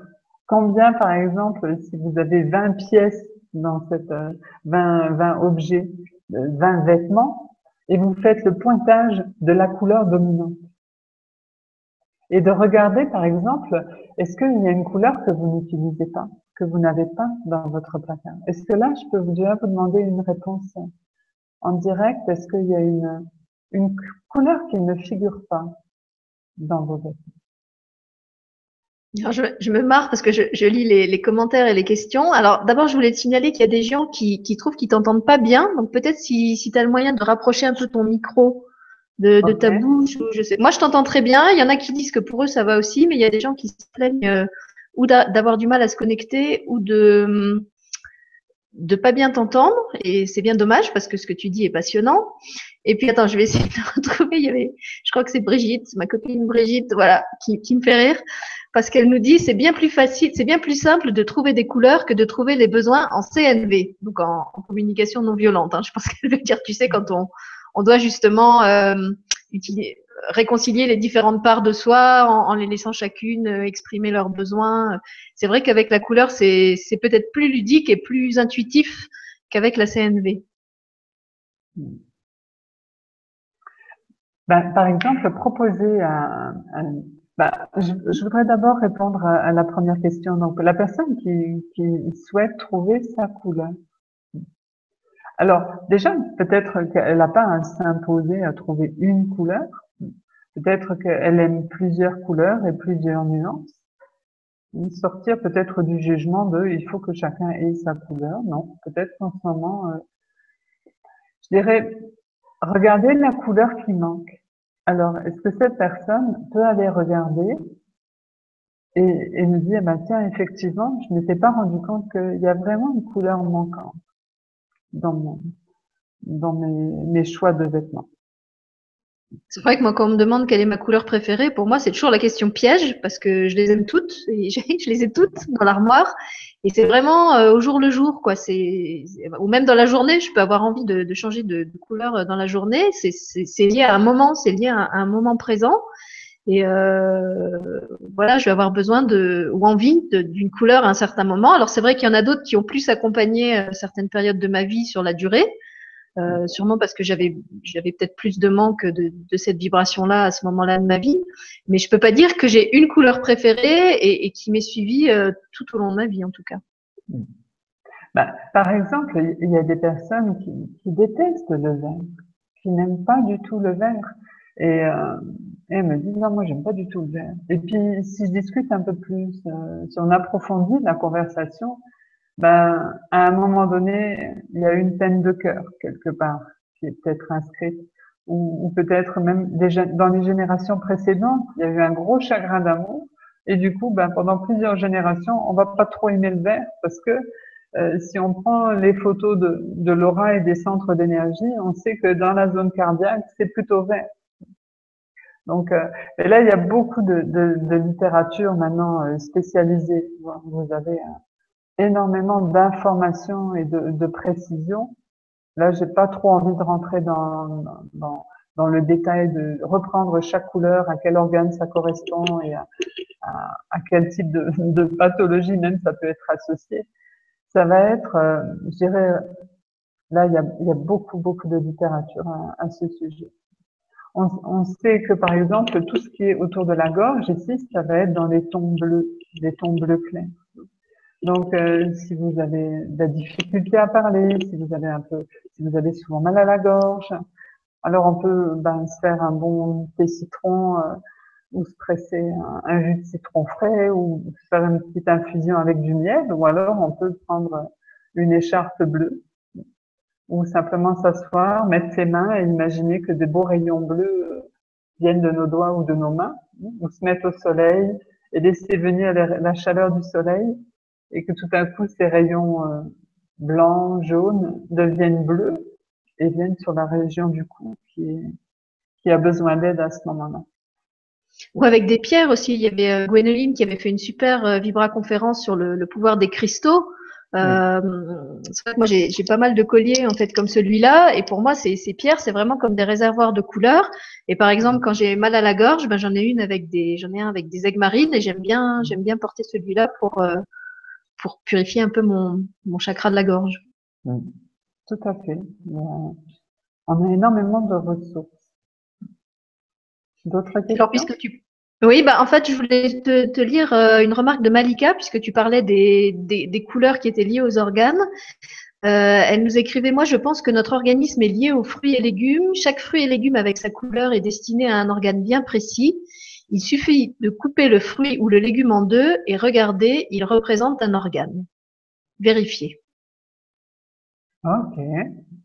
et alors, ah oui, moi j'avais une, une, euh, une, question puisque tu disais, tu parlais tout à l'heure des gens qui n'aiment pas le verre. Euh, je me disais, est-ce que ça peut pas être lié aussi euh, à la, la, forme de verre à laquelle ils pensent quand on leur pose la question? Parce que par exemple, je sais que dans l'ameublement, moi j'aimerais pas avoir chez moi une pièce verte alors que j'aime beaucoup porter du verre, j'aime manger du verre, j'aime aller dans la nature, mais dans la maison, c'est vrai que c'est une couleur qui me fait pas envie. Mais, mais je peux pas en déduire pour autant que j'aime pas le vert, parce qu'au contraire, je l'adore. Mais après, ça va être euh, quelle relation j'entretiens avec cette couleur? Par exemple, lorsque tu la manges ou tu la portes, elle est très proche de toi. Maintenant, la mettre, par exemple, sur un mur de, ton environnement, dans ta maison, c'est intéressant d'observer, ben, tiens, qu'est-ce que ça me fait Ou le faire dans une visualisation. S'asseoir calmement, poser les pieds au sol, respirer. Et imaginer que la pièce autour de toi devienne verte.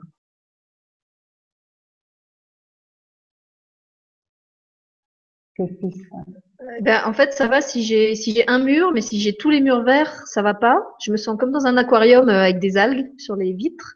Et en plus, tu sais, chez nous, on, chez moi, on aime beaucoup les plantes vertes. Donc, il y a, en fait, il y a déjà beaucoup de vert, mais pas sur les murs. Et j'ai l'impression que si j'en mettais encore sur les murs, euh, ben pour le coup, ça, ça ferait une overdose. Il y aurait un, un déséquilibre. Alors, ça fait comme des algues. Ok, c'est ce que tu Hmm. disais?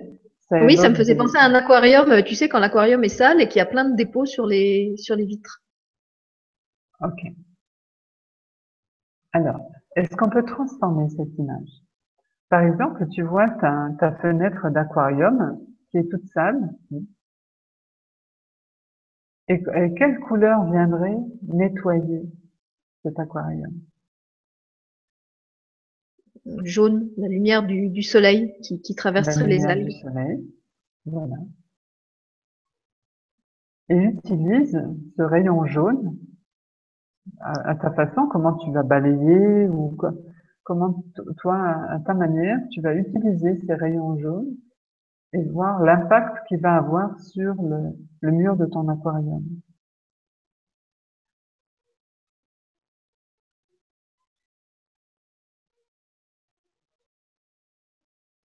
Et sentir se passe.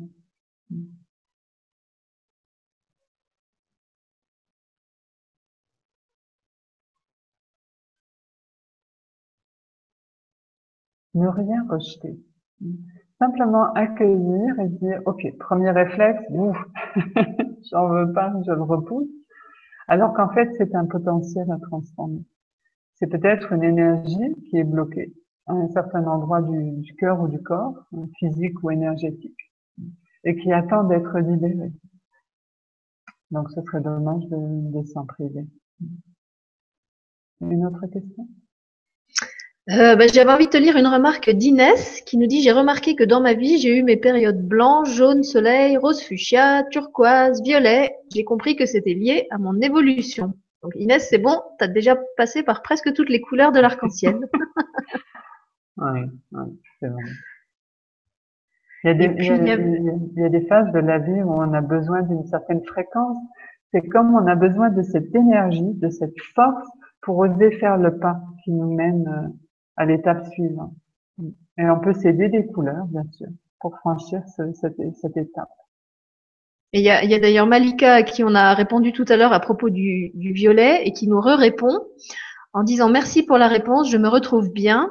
J'ai fait descendre ma couleur dans ma vie, maison, vêtements, bibelots, etc. Mais la couleur violette attire mon œil et souvent, c'est donc ce dont j'avais besoin. Merci pour vos belles vibrations. Ah, bah merci, Merci Malika. Et d'ailleurs, c'est vrai que c'est quelque chose que j'ai, je voulais ajouter tout à l'heure quand tu parlais justement de, de faire descendre cette couleur euh, dans la matière.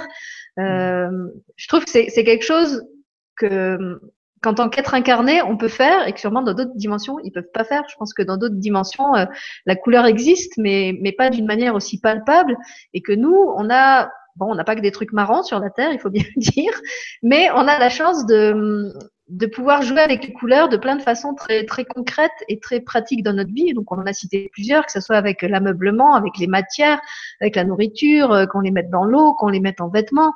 Il y a vraiment toute une, euh, une palette, c'est le cas de le dire, de, de possibilités. Et euh, je pense que c'est une chance, c'est un bonheur de pouvoir jouer avec ça. Et euh, même s'il y a plein d'autres trucs qu'on peut peut-être envier aux autres dimensions, et ben peut-être que eux, ils, ils nous envient ça, de pouvoir euh, euh, expérimenter la couleur de cette manière si, si physique et si palpable. Voilà, ça c'était nanana, les autres dimensions. voilà, vous pas. Oui, on a, on a beaucoup de chance dans cette vie. Puis d'ailleurs, notre planète, elle, est- elle est magnifique, elle est bleue. On l'appelle la planète bleue. Euh, Vous avez déjà vu ces, ces vues satellites euh, de cette Terre, elle est tellement belle. Il y a beaucoup de bleu. Alors là, on a encore une... Pardon, Pardon, vas-y, je te laisse finir sur la Terre. Ben, par exemple, chaque fois que je vois cette, euh, cette image satellite avec ces nuances, bien sûr, on voit toujours ces, ces couches nuageuses et, et ces bleus. Et je me dis des fois, bah oui, le, le défi, c'est la communication sur cette terre. Tu m'étonnes. Ce, ce beau bleu, euh, il me rappelle beaucoup le chakra de la gorge, le chakra de la communication et, et cette communication non violente euh, évoquée tout à l'heure par euh, une auditrice. Et je me dis, ben oui, peut-être qu'ici notre défi, c'est d'apprendre principalement à, à, communiquer. Et en plus, nous, ben, en Lorraine, ici, on a beaucoup de verre. Et c'est aussi une région qui, qui, a connu des conflits, qui a, qui a connu des guerres, des affrontements. Et ben ici, on doit apprendre à aimer de nouveau, à aimer son voisin. Et puis ben, aujourd'hui, on a beaucoup de fraternité, beaucoup d'échanges, on passe les frontières très facilement. Donc euh, nous ici, il y a beaucoup de vert, puis il y a beaucoup de bleu. Alors je me dis, ben voilà, le cœur et la communication, euh, il y a il y a de quoi faire. Et, suivant la région où vous habitez, regardez la, couleur et ce qu'elle peut vous, inviter à faire. Ceux qui habitent au bord de la mer, hein ceux qui habitent dans les montagnes, à chacun de, de, trouver le cadeau de, du lieu dans lequel il vit, le milieu naturel dans lequel il vit. Ben, puis je sais pas si c'est seulement chez nous, mais c'est vrai qu'en ce moment, on a aussi le jaune parce qu'on a les, les colzas qui sont en fleurs euh, tout autour de chez nous. Donc je pense que comme t'es pas loin, tu en as sûrement aussi autour de chez toi, Nathalie. Et moi, j'aime bien cette période de l'année où il y a ces immenses euh, ces, immensités jaunes qui, euh, qui illuminent vraiment le paysage. Même les jours de pluie, euh, il peut faire super gris. Vous, vous avez ces nappes jaunes qui, qui éclatent, qui, euh, qui éclaboussent tout. C'est, c'est fabuleux. Bon, ça pue, faut dire. Généralement, c'est assez, c'est assez pollué. Je crois que ça fait partie des cultures qui sont les plus, les plus polluées. Mais à regarder, c'est quand même super agréable. C'est ça. Et de, de, voir cette couleur, bah, c'est pratiquement, on va dire, une des premières couleurs euh, claires qu'on voit à la sortie de l'hiver par chez nous. On n'a pas encore les, les, champs de coquelicots, on n'a pas encore vraiment les, les pommes et les, les fruits de, couleur sur les arbres. Donc, on sort d'un hiver euh, où les arbres sont, sont plutôt euh, foncés. Puis d'un coup, on a ce coup de flash jaune, c'est vrai que ça, ça réveille. bah surtout qu'il y a les, comment ils s'appellent, les forsythia aussi, qui, qui sont euh, souvent en fleurs au même moment et qui sont jaunes aussi, qui sont dans les, les premiers à arriver. Alors justement, puisqu'on est dans le jaune et les, et les couleurs primaires, j'avais envie de poser une question de Inès qui nous demande à l'école, les enfants utilisent et sont entourés principalement des couleurs primaires, que ce soit pour la classe, pour les jouets, etc. Pourquoi? Est-ce que tu as une réponse à ça? Ben, c'est souvent les programmes pédagogiques. Hein.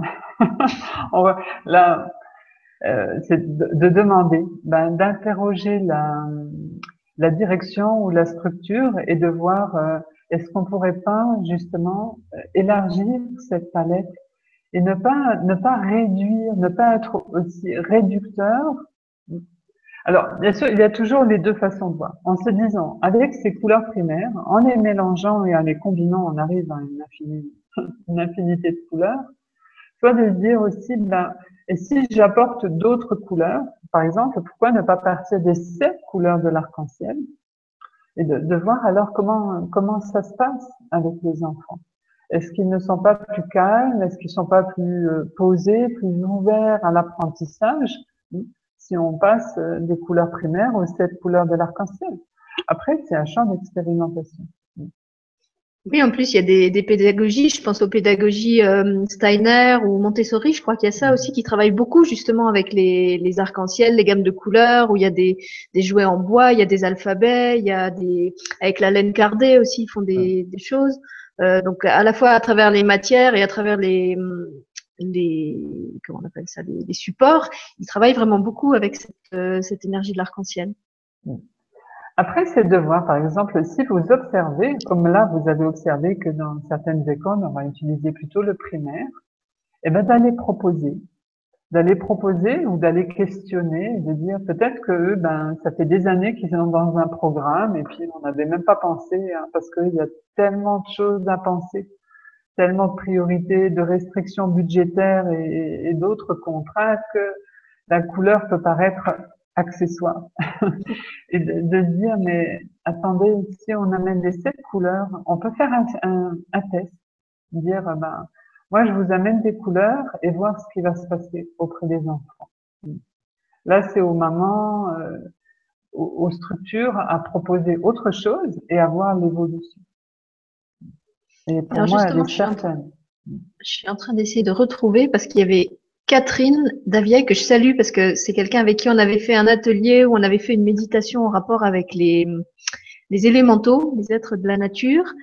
Et euh, je crois qu'elle me disait, bon je le retrouve pas, mais je crois qu'en substance c'était ça, euh, qu'elle euh, propose dans ses ateliers qu'elle fait dans les écoles une méditation sur l'arc-en-ciel, sur les couleurs de mmh. l'arc-en-ciel pour équilibrer des chakras.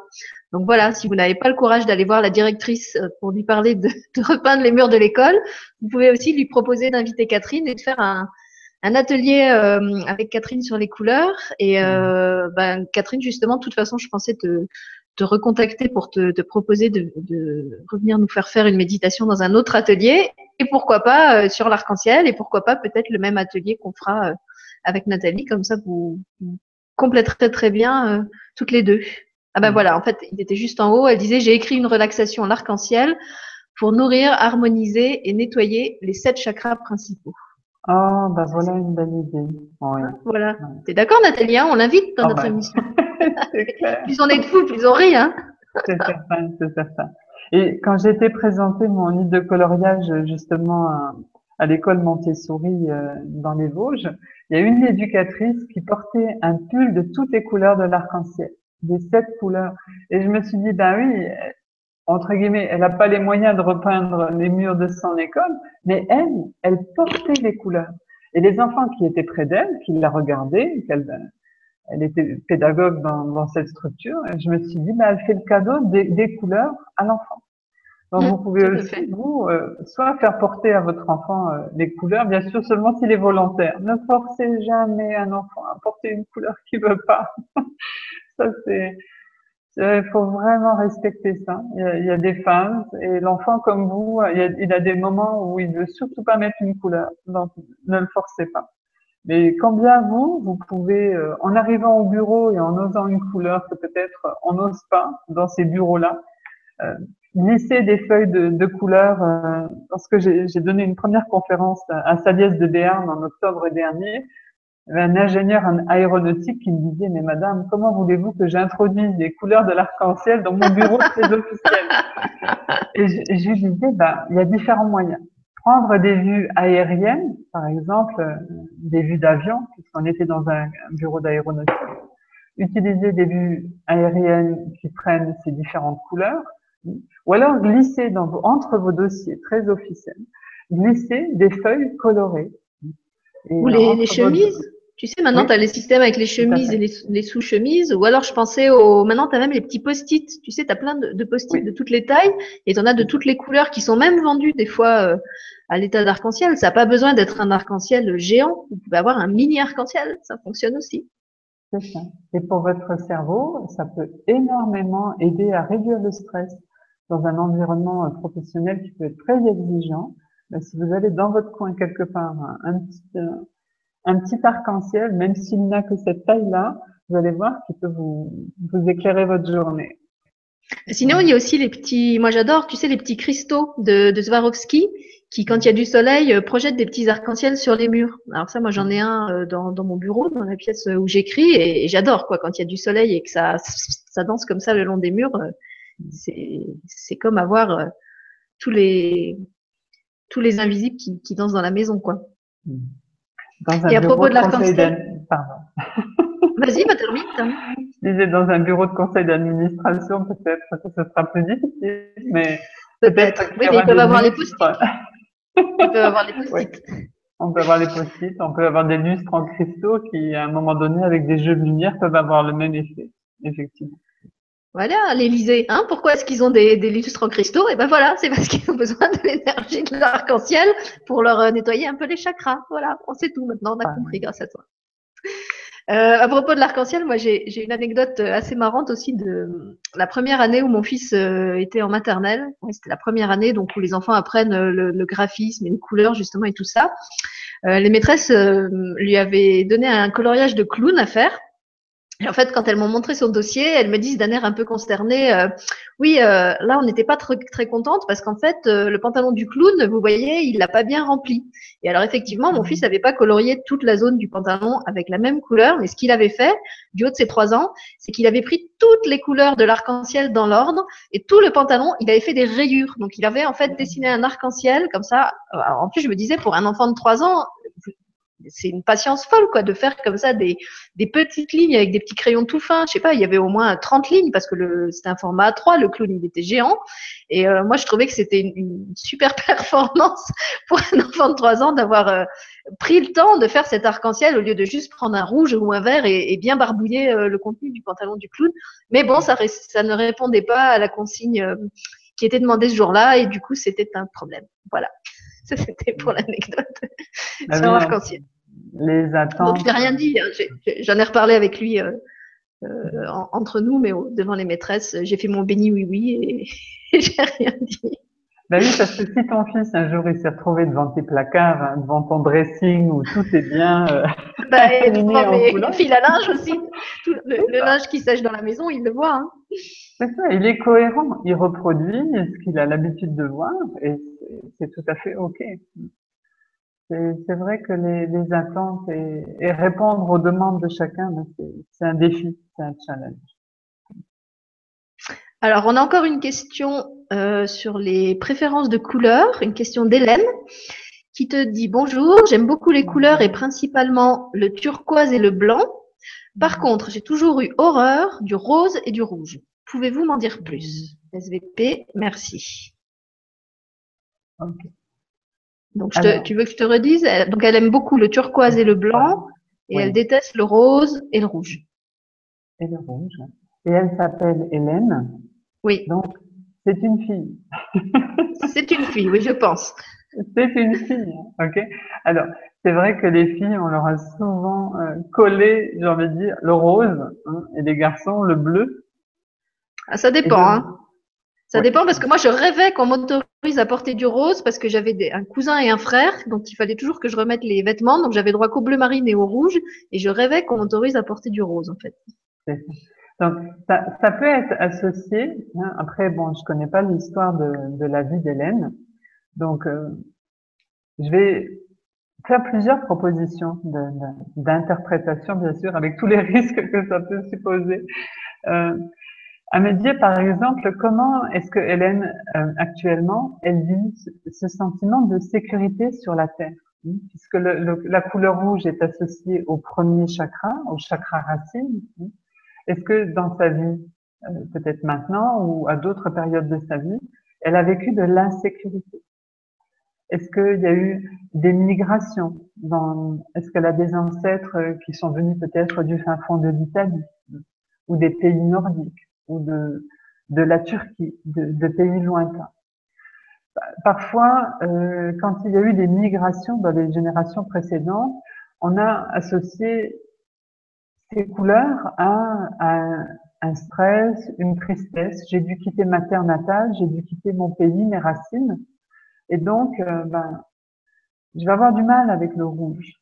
Donc, il peut y avoir des mémoires de migration, au niveau du rose, il peut y avoir euh, des difficultés de comment je vis mon féminin, hmm? comment est-ce que je sens, comme par exemple toi, avec le cousin et, le frère, où là on va plutôt mettre le bleu au garçon, et comment les femmes sont considérées dans ma généalogie ou dans ma famille, quel rôle on leur attribue, quelle tâche on leur attribue? Si moi j'ai envie de faire, euh, par exemple, certaines choses qui étaient réservées jusque-là aux garçons, et, qu'on me colle le rose, eh ben j'ai envie d'autre chose. Et je veux pas ce rose-là parce que dans ce rose-là, je vais avoir une limitation par rapport à mes capacités et à mes potentiels. Donc on peut réagir comme ça aussi par rapport à une couleur, par rapport à la polarité, si elle est plutôt associée à une polarité féminine. Maintenant, le rouge, hein, euh, par exemple, si vous êtes sur la route et que vous conduisez, ben, il y a parfois des feux. Et quand ça veut dire, quand vous voyez le feu passer au rouge, c'est une invitation, plus qu'une invitation, c'est même une obligation à vous arrêter. Donc, est-ce que, Hélène, vous avez un tempérament à Vous êtes une fonceuse et vous n'aimez pas quand vous arrêtez? Vous êtes dans cet élan et dans cette puissance de vie. Et peut-être qu'à un certain moment donné, on vous a trop freiné, on vous a trop demandé de ne pas aller dans certaines directions, alors que vous, tout votre cœur, toute votre âme aspirait à aller dans une direction et on vous a arrêté. Donc il y a des personnes qui vont détester le rouge parce qu'ils vont l'associer à justement un arrêt, un, un blocage, une, une obligation à une limite forcée et contrainte par l'extérieur. Alors, à quoi peut-être encore C'est vrai que de la signalétique, tu, tu, parlais de la signalétique routière, le rouge, c'est vraiment ça, c'est le signe des obligations, c'est la couleur des interdits, c'est euh, et, c'est même paradoxal parce que comme tu dis, le rouge, c'est l'élan, c'est la vie, c'est le, le, le, truc qui nous porte, et en même temps, euh, c'est la couleur que symboliquement on a associée à, à, ce qui freine cette énergie. Donc, on a reçu un double message. Et comme dans les doubles messages, ben, ça crée une double contrainte et ça va nous limiter. Par exemple, un stop ou un sens interdit, il y a, un maximum de rouge dans, dans ce... Alors, on peut le voir par exemple dans le, panneau d'interdiction. Le, panneau va être, on va dire, tout autour, il va être rouge, hein, mais autour, on a un grand rectangle blanc. Donc, c'est de se dire, par exemple, qu'à un moment donné, oui, je m'arrête, mais que une fois que j'ai accepté et accueilli cet arrêt, parce qu'il va aussi permettre aux autres de circuler, de circuler dans l'autre sens, hein, moi, je vais retrouver mon espace de liberté et de toutes les couleurs dans ce rectangle blanc. Et c'est à nouveau de voir est-ce que je vois la jarre pleine ou la jarre vide, le verre à moitié vert, à moitié plein ou à moitié vide? Est-ce que je vais me focaliser sur le rouge en me disant on m'a encore arrêté ou c'est un sens interdit alors que je voudrais tellement prendre cette voie-là? Ou est-ce que je me dis mais euh, il y a aussi le rectangle blanc avec toutes les couleurs Alors peut-être euh, inviter euh, Hélène à nous peut-être à confirmer par un message si l'une des pistes lui, lui parle ou pas du tout. D'accord, bah Hélène, oui, effectivement, si peut-être tu as, encore le temps avant la mission de nous, de nous remettre un, petit retour, un petit commentaire, comme ça on saura si, si Nathalie a bien répondu euh, à ta question. Et puis, bah, en fait, je crois que je vais en prendre une dernière qui, qui est aussi un petit peu dans, dans ce sens-là. Euh, une question de Doris qui nous dit ma couleur préférée est le bleu et le fuchsia ou rouge, mais pas le vert et le noir. Merci à vous deux. Donc, bleu, fuchsia, rouge, oui. Vert et noir, non. Hmm. Alors, Doris, euh, donc elle est, on va dire, elle est plutôt dans cette culture euh, européenne. Alors quand moi, le premier réflexe, mais peut-être que c'est, euh, ça va pas être ça, mais on va quand même lui proposer comme première interprétation. Je me dirais, est-ce qu'il y a une histoire de cœur, est-ce qu'il y a une histoire de deuil hein, Puisque le noir, dans notre culture, euh, on va plutôt l'associer à un deuil, lorsqu'on on se présente, on va dire, généralement dans notre culture à un enfermement, les personnes vont être principalement, vont porter du noir. Parce que c'est à un moment donné de recueillement, on se recueille, on se rassemble, on n'a pas envie d'être joyeux, on est plutôt dans la, dans la peine. Donc, euh, si le noir est associé au vert ou le vert associé au noir, je me dis, bah, est-ce qu'il y a une peine de cœur chez, cette personne elle-même, chez Doris, ou peut-être chez sa maman quand elle était enceinte de Doris, ou peut-être euh, chez les ancêtres? Est-ce que la, la, maman de la maman a vécu euh, un deuil, a vécu une perte? De la perte d'un être cher et que ça lui a fortement affecté son cœur. Là, pareil, Doris, merci de nous faire un retour euh, si on est sur la piste ou pas. Bah écoute, en tout cas, on a déjà un retour d'Hélène. Donc Hélène, c'est bien une rouge, hein, c'est quelqu'un qui réagit très vite, qui, qui, freine pas son élan. Euh, donc Hélène nous dit, en réponse à ce que tu lui expliquais, j'ai eu une enfance difficile où c'était ma mère qui menait tout très durement. Et donc, c'est vrai que depuis le jour où je l'ai quitté, j'ai eu ma période rebelle, où je ne pouvais plus supporter que l'on me dirige. Et je suis devenue très indépendante. Et j'ai perdu le commentaire, mais je crois qu'elle mettait encore un petit peu plus bas. Voilà, je ne décide que par moi-même de ma vie. Donc, je crois que ça, ça correspond bien à une des interprétations que tu avais données. Tu disais, le rouge, c'est la couleur des, des, interdits, des limitations, de, des gens qui ont été, euh, oui, très, très freinés, très brimés, enfermés dans des, des codes très stricts. Alors, ce que, ce que j'aimerais proposer, donc, euh, c'était Hélène. Hein. oui, c'était Hélène. C'est de transformer, c'est de lui donner l'occasion de, de, transformer cette mémoire euh, par rapport à la petite fille. Parce que si, si aujourd'hui, elle, ben, elle a trouvé la force et l'énergie pour, pour transformer sa vie et pour dépasser ses interdits, j'aimerais proposer quelque chose pour la petite Hélène. Ça part enfant. Alors, si vous voulez bien, on peut le faire tous avec Hélène. C'est de choisir une main pour l'enfant qui, à un moment donné, vit des limitations, des souffrances, des blessures et l'autre main pour, pour choisir une énergie ressource de l'adulte que vous êtes devenu. Donc, donc toujours euh, à hauteur du cœur les mains. Toi, toi tu le fais plus haut. Pour, euh, Voilà, je le fais plus haut pour vous montrer. Vous montrer. Que, donc, Hélène, je vous encouragerai à choisir une main pour pour y déposer la petite Hélène et sentir vraiment la couleur qui lui manque à cet enfant-là. Quelle couleur elle aurait aimé avoir lorsqu'elle subissait ce rouge? Quelle couleur ressource se présente alors à vous? Voilà, à votre cerveau, spontanément, hop, a dans une main la petite Hélène avec sa détresse, sa difficulté à vivre ce que la vie lui propose à ce moment-là. Et dans l'autre main, prendre donc la main de l'adulte, elle l'énergie qu'elle incarne aujourd'hui, la puissance qu'elle a et la maîtrise qu'elle peut avoir aujourd'hui, et sentir la couleur qui y est associée. Et doucement rapprocher les mains et sentir ce qui. Voilà, donc je vous invite tous, en laissant un temps de silence, présenter l'enfant, blessé, l'enfant qui subit une situation. Et y apporter votre énergie, vous l'adulte aujourd'hui, avec des couleurs ressources. Voilà.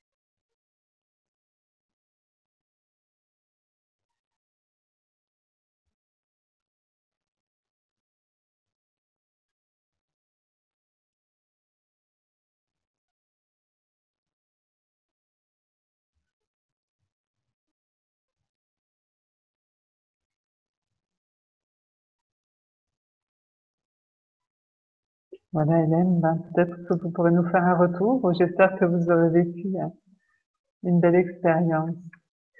L'idée, c'est de ne, pas rester sur une association euh, émotionnelle négative avec une couleur.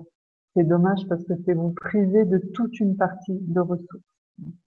C'est comme l'ancien système en photographie, on avait le négatif et on apportait notre négatif euh, chez le photographe et de là, il nous faisait une belle photo. Et de vous dire que euh, il y a toujours ces doubles polarités et comment, grâce aux deux polarités, on peut réussir à avoir une richesse phénoménale. Donc, j'aimerais beaucoup que ce que ce rouge devienne euh, un élément guérisseur de votre passé, ne soit pas juste associé à des moments difficiles. Moi, pendant des années, je, je n'aimais pas le noir. Et il y a quelque chose. Et, effectivement, en, en, regardant de plus près, j'avais eu une succession de deuils Et, et, chez nous, le deuil était vraiment associé à cette couleur noire. Et en faisant ben, des deuils, euh, des processus de deuil successifs, je me suis rendu compte que j'étais beaucoup plus en sympathie avec cette couleur noire qu'auparavant, parce que je l'avais associée à des moments et difficiles. Donc c'est dommage de, de, de, limiter ou de restreindre une couleur à un type d'émotion. Alors, bah, justement, puisque tu parles du noir, j'ai envie de te lire. Euh, attends, il faut que je retrouve parce que c'est vraiment trop drôle, c'est trop parlant comme elle l'a formulé. Voilà, c'est Maria. Euh, alors, Maria nous dit, puisque tu viens de parler du noir, j'aime toutes les couleurs, mais j'élimine le noir car pour moi, il n'est pas une couleur. Donc, déjà, tu parles du, du, deuil qui est associé au noir. En plus, Maria, elle s'appelle Maria de la Paz Blanco. Donc, elle est complètement à l'opposé du noir. Et en plus, euh, bah, oui, avec un nom qui, qui, porte le blanc, qui porte la paix, euh, moi, ça m'étonne qu'à moitié qu'elle qu'elle aime pas le noir, puisque, bah, comme tu le disais, hein, Nathalie et moi, on est de la même région. Et j'avais expliqué dans, dans l'émission euh, avec Marion que, que pour moi, euh, que mon emblème, enfin le personnage que j'avais choisi pour me représenter, c'était Pocahontas, parce que je me ressentais vraiment dans cette vie comme quelqu'un qui était là pour apporter la paix et que cette envie, euh, elle, elle, avait grandi en moi parce que j'étais née en Lorraine et que c'était vraiment une région qui était qui était euh, balafrée, qui était pleine de cicatrices des, des différentes guerres qui ont qui ont euh, déferlé sur cette région, euh, on va dire de, de, sur les 100, 150 dernières années, il y en a quand même eu plusieurs, et euh, je, je, sentais vraiment ce besoin d'apporter de la paix. Et euh, je sais plus pourquoi je parle de ça maintenant. Euh, oui, je sais plus. Bah, peut-être. Oui, je voulais dire que peut-être les, les, mémoires qui sont liées à ce noir, c'est pas seulement des mémoires familiales, comme comme tu mmh. parlais toi des, des deuils qu'il y a eu dans ta famille, mais peut-être aussi des mémoires euh, euh, générationnelles, des mémoires même de, du, du, lieu où on, on se retrouve euh, incarné et qu'on est venu guérir aussi peut-être quelque part. Parce que franchement, avec un nom pareil, je ne sais pas si c'est ton nom euh, de femme mariée ou si c'est ton ta vibration de naissance, Maria, mais tu as quand même Marie, tu as la paix et tu as le blanc. Donc que tu pas le noir, ça, ça m'étonne quand même C'est ça. Voilà. Et, et puis, euh, ah bah vas-y, je te laisse réagir. Et puis après, on parlera du gris, puisqu'on est dans, dans le, noir et le, et le blanc. Bah, du coup, ça, m'évoque le symbole du Tao, hein, puisque ces dernières années, on a beaucoup d'informations qui nous viennent d'Asie. Et, et ce dessin du, yin et du yang, donc cette forme qui combine ce, ce, noir et ce blanc. Il y a un véritable enseignement dans, dans le Tao où en fait, dans la partie noire, il y a un peu de blanc, dans la partie blanche, il y a un peu de noir, et comment tout ça est, est évolution permanente et, et, transformation. Oui, on rejoint l'histoire de la jarre euh, qu'on a racontée au début, où si on essaye d'être que la jarre parfaite, la jarre blanche, et eh ben, tant qu'on n'intègre pas un peu de noir, ça va pas. Et oui. si on n'est que la jarre noire, euh, qui est que dans ses blessures, euh, on, on s'enfonce et, et on peut pas rayonner non plus, quoi. C'est vrai. Et c'est vrai, tu nous rappelais euh, ben, cette région Lorraine qui, qui a vécu ces, ces guerres successives. Et aujourd'hui, s'il m'arrive d'être euh, ben, chez des amis où ils regardent la télé, où on entend des, des conflits euh, à l'autre bout du monde, et on se dit, mais mon Dieu, il y a encore de la guerre, il y a encore des gens qui souffrent. Eh ben, moi, en, en sachant que je suis dans une région où il y a eu beaucoup de souffrance, il y a eu beaucoup de guerres, beaucoup de conflits, ben aujourd'hui, je vis en paix. Aujourd'hui, je, peux sortir de chez moi, je peux exprimer euh, les opinions sans, avoir. Je peux parler l'autre langue, je peux parler français, je peux parler allemand. Euh, je je vais pas risquer euh, des représailles. Donc, ça, donne énormément d'espoir en se disant, bah, tout change. Tout change. Et si aujourd'hui il y a des zones du monde où, où il y a des conflits et beaucoup de souffrance, ben, se dire que un jour ça va changer et un jour ben, ils pourront être amis. Un jour les murs vont tomber, comme c'est tombé à Berlin, c'est tombé ailleurs. Et, euh, ces gens qui peut-être se déchirent, ben, dans quelques générations, ils feront des jardins ensemble et ils peindront des arcs-en-ciel en toute fraternité. Voilà, c'est plein d'espoir. Ouais, non, et moi, ça, résonne vraiment en moi ce que tu dis, puisque ben, en fait, je viens d'une famille où mes deux parents étaient profs d'allemand, donc l'Allemagne, c'était quand même le pays qui était, en guerre euh, euh. En fait, je me dis que si j'étais née juste 50 ans plus tôt, euh, mes, petits copains de classe, ils, auraient été mes ennemis, quoi, parce qu'ils auraient habité l'autre moitié du village et tout le monde se serait tiré dessus. Et euh, je pense que c'est c'est pas un hasard non plus si moi je vis aujourd'hui au Luxembourg ou même quand j'ai vécu en Lorraine, c'est vraiment une terre de brassage aussi. La Lorraine, il y a plein d'immigrés qui sont qui plein de vagues d'immigration qui qui ont déferlé sur la région. Et euh, voilà, le, le, Luxembourg où je vis maintenant, c'est vraiment un, un pays de, de, confluence, un pays de rencontre, un pays où tous les jours il y a plein de frontaliers qui viennent et qui repartent. C'est le poumon de l'Europe. Enfin, quelque part, voilà, je sens que mon, mon rôle de, de, de, destructrice des murs, comme je l'avais, je l'avais dit dans l'émission avec euh, Marion, que j'étais là pour faire tomber des murs. Euh, il est, je le vis ici, mais il, il a grandi sur ce terreau-là. Il, il, a grandi sur ce sur ce terreau de, de, la Lorraine. Et comme toi, en fait, euh, quand je vois ces, ces, stigmates un peu de de la guerre et tout ça, maintenant, ça me ça me rend plus triste. Bon, il y a des choses que que j'ai encore du mal à à voir. Par exemple, là, quand il y a eu toutes les émissions sur euh, les commémorations du débarquement et tout ça, c'est vraiment des choses que j'arrive pas, j'arrive pas à regarder. Euh, mais autour de chez moi, au Luxembourg, il y a beaucoup de cimetières militaires. Et déjà, il y a la chance que les cimetières germaniques, ils sont tous très boisés. En fait, c'est des cimetières vraiment verts. Il y a beaucoup de nature, il y a beaucoup de plantes. Et pour moi, ça les rend beaucoup plus euh, vivants quelque part que, que ces cimetières français où il y a que des, des, dalles en marbre qui pour moi sont très froides. Et euh, maintenant, je les vois vraiment comme des lieux de paix parce que comme toi, quand j'y vais, je me dis voilà, je peux me dire que je peux me dire que tout ça c'est fini. Je peux me dire que le monde il a évolué. Je peux me dire qu'aujourd'hui, mon fils a 8 ans, il parle déjà trois langues et qui a et qui a 50 ans, euh, ces langues, il aurait jamais pu les apprendre ensemble parce que c'était des gens euh, qui se tiraient dessus euh, tous les jours. Donc euh, voilà, je trouve que c'est quelque chose qui, qui donne beaucoup d'espoir, même si dans les actualités, on continue à nous matraquer, qu'il y a des conflits, qu'il y a des, des, gens qui se détestent, qui, pour X raisons de, de, langue, de religion et tout ça. Euh, voilà, c'est pas le cas partout. Et par exemple, et puis, euh, à l'instant même, tu vois, prendre, euh, choisir une main dans laquelle tu vas y mettre toutes tes blessures de guerre, et dans l'autre main, tu vas y mettre l'arc-en-ciel. Et on va le faire ensemble pour tous ceux qui, qui nous regardent et qui nous écoutent. On va, on va s'offrir un beau moment de paix. Alors, attends Nathalie, parce que je trouve que c'est super de faire ça pour finir l'émission. En fait, j'ai envie qu'on finisse l'émission là-dessus. Et il y a okay. juste encore une, euh, une remarque que je voulais lire parce que ça, ça correspondait à ce que moi j'ai vécu pendant le, l'activité que tu nous as proposée juste avant. Donc c'est Brigitte qui disait, on n'a pas du tout parlé du gris, en plus on était dans, dans, le blanc et le noir. Moi, mon enfance à Paris est entièrement associée au gris.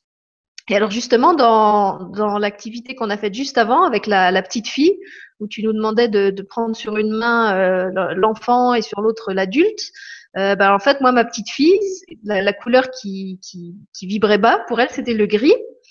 Et euh, la couleur qui m'est venue pour la guérir, c'était le rose, parce que justement, je, t'ai parlé de cette histoire de, vêtements que j'avais jamais le droit à des habits roses. Et alors, ce qui s'est passé, c'est que c'était magique. Du moment où j'ai mis le rose et le gris en contact, et ben mon gris, c'est comme celui de ta voiture, il était plus gris, il est devenu argenté. Donc déjà, il était plus du tout triste. Et après, en fait, j'ai vu ma petite fille euh, dans un habit, euh, je sais pas, genre euh, habit de fait euh, kitschissime comme on les vend maintenant dans, dans, les supermarchés. Il y avait du rose, il y avait du doré, il y avait du, il y avait du argenté, il y avait du blanc. Enfin, c'était vraiment le, la féminité dans toute sa, toute, toute sa, sa, grandiosité, ça n'existe pas, toute sa magnificence. Splendeur, oui. Voilà, toute sa splendeur. Et, et, ce rose a complètement guéri mon gris. Voilà ce que j'avais envie de partager à Brigitte à propos du gris. Donc, je sais pas si tu veux, si tu veux réagir sur le gris ou si tu veux tout de suite euh, embrayer sur oh. le sur l'arc-en-ciel. Ben on peut euh, on peut encore proposer euh, quelque chose à Brigitte. Par, par exemple, euh, elle parle de son enfance à Paris, ok, et que cette enfance à Paris est plutôt associée à, à du gris. Alors, si par exemple je me souviens d'un jour où je marchais sur un trottoir parisien et, et c'est vrai que c'est très bétonné. Par certains parcs, il y a des endroits avec des arbres, mais c'était une rue particulièrement bétonnée. Et, dans l'angle, vraiment sur le bas d'un mur, à l'intersection du bas d'une maison avec un trottoir, il y avait une petite fleur qui sortait, c'était une pensée violette une petite pensée parme. Alors, je ne sais pas si Brigitte est, sensible à ces exercices de visualisation.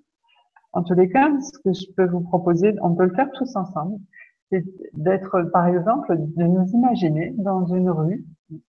La, rue est, coupée de la circulation, donc on sait qu'on peut marcher en sécurité. Il n'y aura pas de voiture, euh, ni de vélo, ni aucun véhicule. Pour ce moment précis de notre visualisation, on va pouvoir marcher sur le trottoir et aussi sur la rue, sur la route, en marche, en avant. Et de part et d'autre, on voit ces murs et ces revêtements de sol plutôt tout, à l'air des nuances de gris. Et la magie de l'imagination fait que on va voir sortir de toutes ces petites interstices. Tiens, on voit un espace entre un mur et un pavé, entre un, mur et une plaque d'égout, et on voit sortir des petites fleurs de toutes les couleurs. Voilà. Et au fur et à mesure que j'avance dans ma rue, je vois des petites fleurs qui deviennent grandes, qui grandissent, même je vois des, des tournesols qui montent dans la rue et qui transforment cette, euh, ce maximum, au départ j'avais un maximum de gris, et au fur et à mesure que j'avance, je vois que des petites fleurs sortent du béton, sortent du macadam, sortent des murs. Sur des devantures toutes grisailles, maintenant je vois des pots de géranium.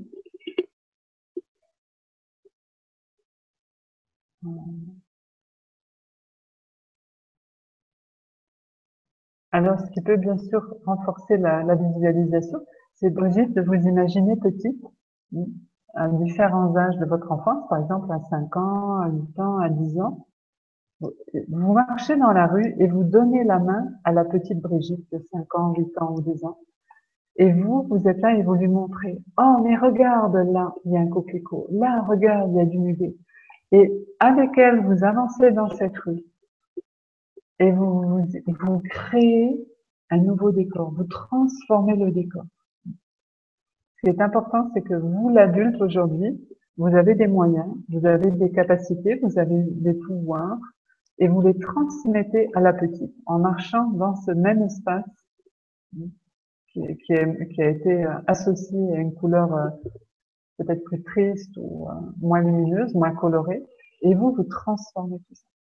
Donc avant de vous endormir, vous pourrez aussi vous amuser. Vous promenez dans, dans des rues, euh, des vieilles rues que vous avez connues. Et vous, aujourd'hui, vous pouvez même y aller avec des pots de peinture. Et puis, euh, sans déranger personne, bah, y mettre toutes les couleurs que vous aimeriez y déposer. Pour que la petite, elle, ne reste pas prisonnière de ces, de ces murs gris. Voilà, Brigitte. J'espère que ça vous fera du bien.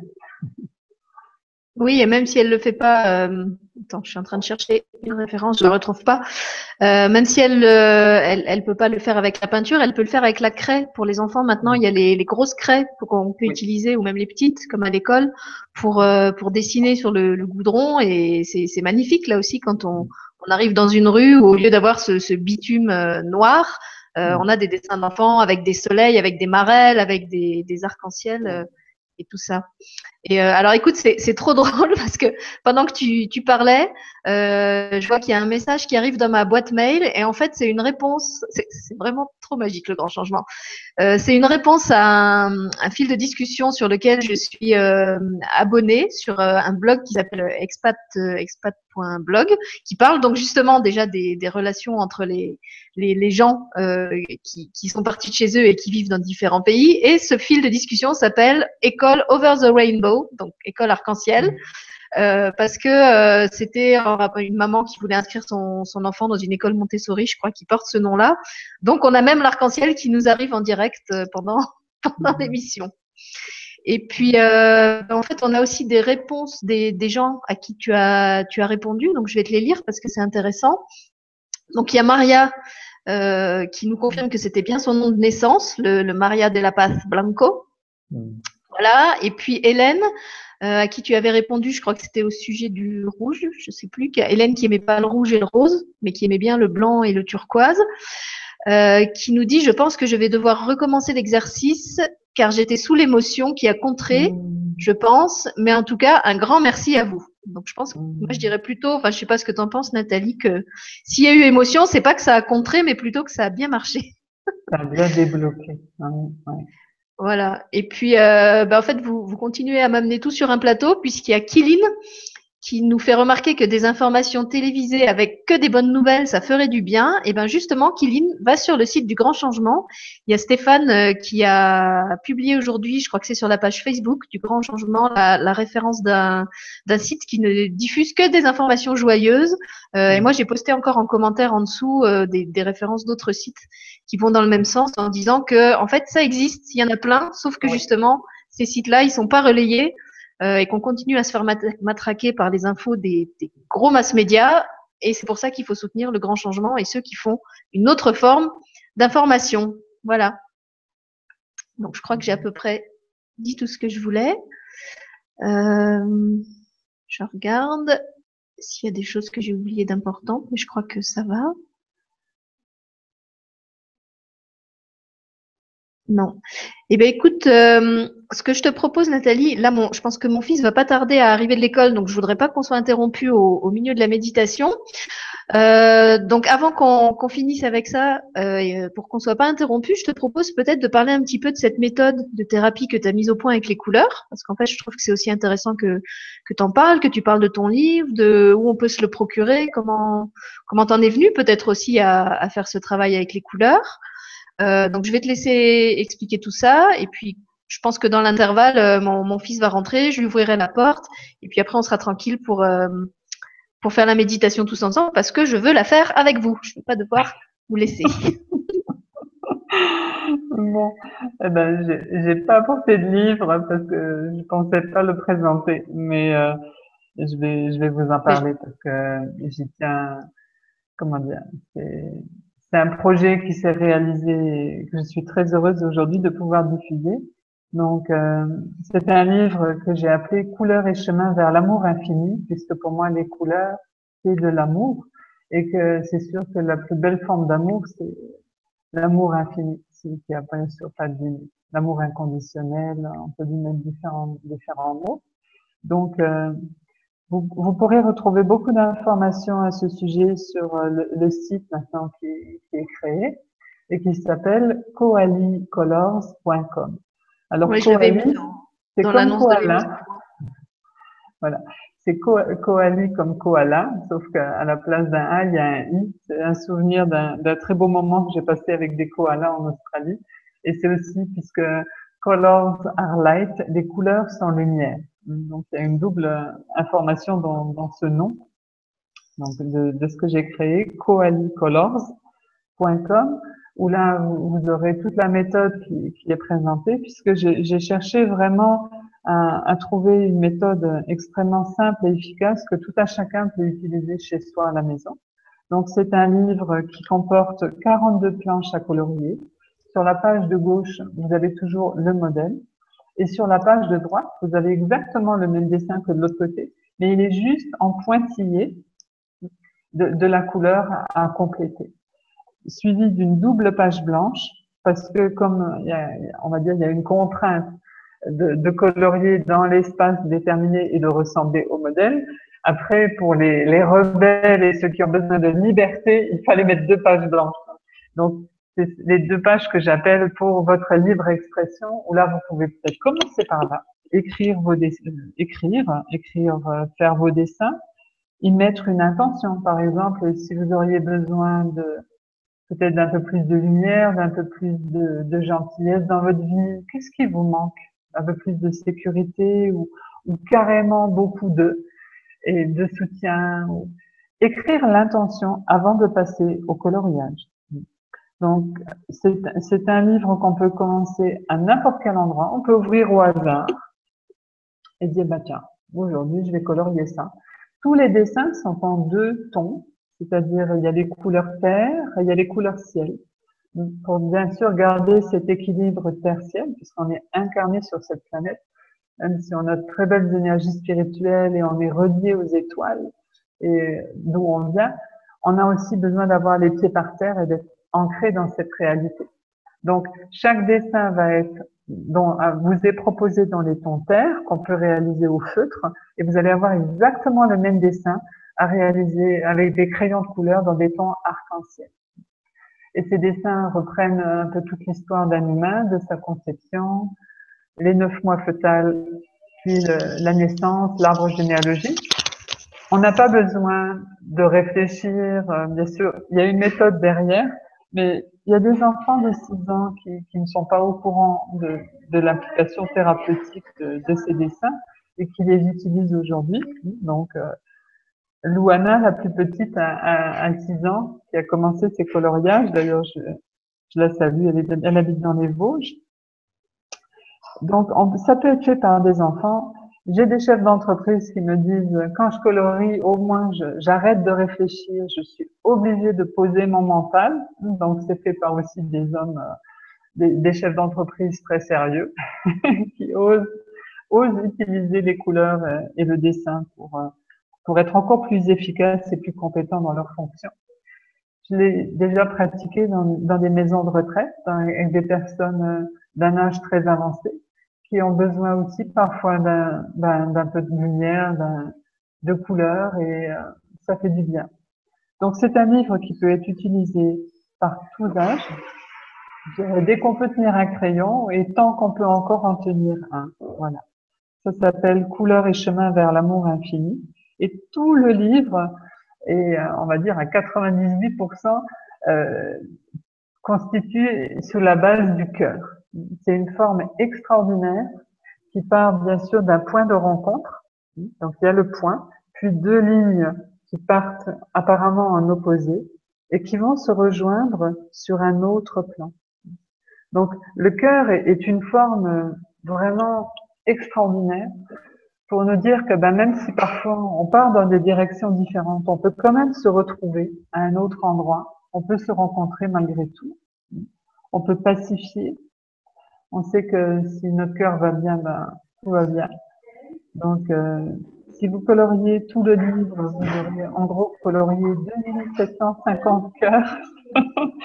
si vous amusez à, mettre du doré autour de chaque cœur, vous en aurez fait à peu près 5000. Donc, euh, il y a de quoi vous occuper euh, l'été sur les plages ou, ou vos week-ends ou en soirée. Donc, euh, je vous souhaite vraiment de, de, belles expériences à travers ces coloriages. Donc, sur le site, dans la partie boutique, il y a mes coordonnées, il y a différents lieux où déjà vous pouvez vous les faire expédier. Sinon, n'hésitez pas à me contacter et je, je trouverai un moyen de vous l'envoyer jusqu'au bout du monde. Voilà. Voilà le site. Hein. Je vous rappelle que l'adresse du site, vous l'avez dans le descriptif de l'émission, partout sur euh, sur Facebook, sur euh, sur les Google, sur euh, la page du, Grand Changement, la, page de la TV.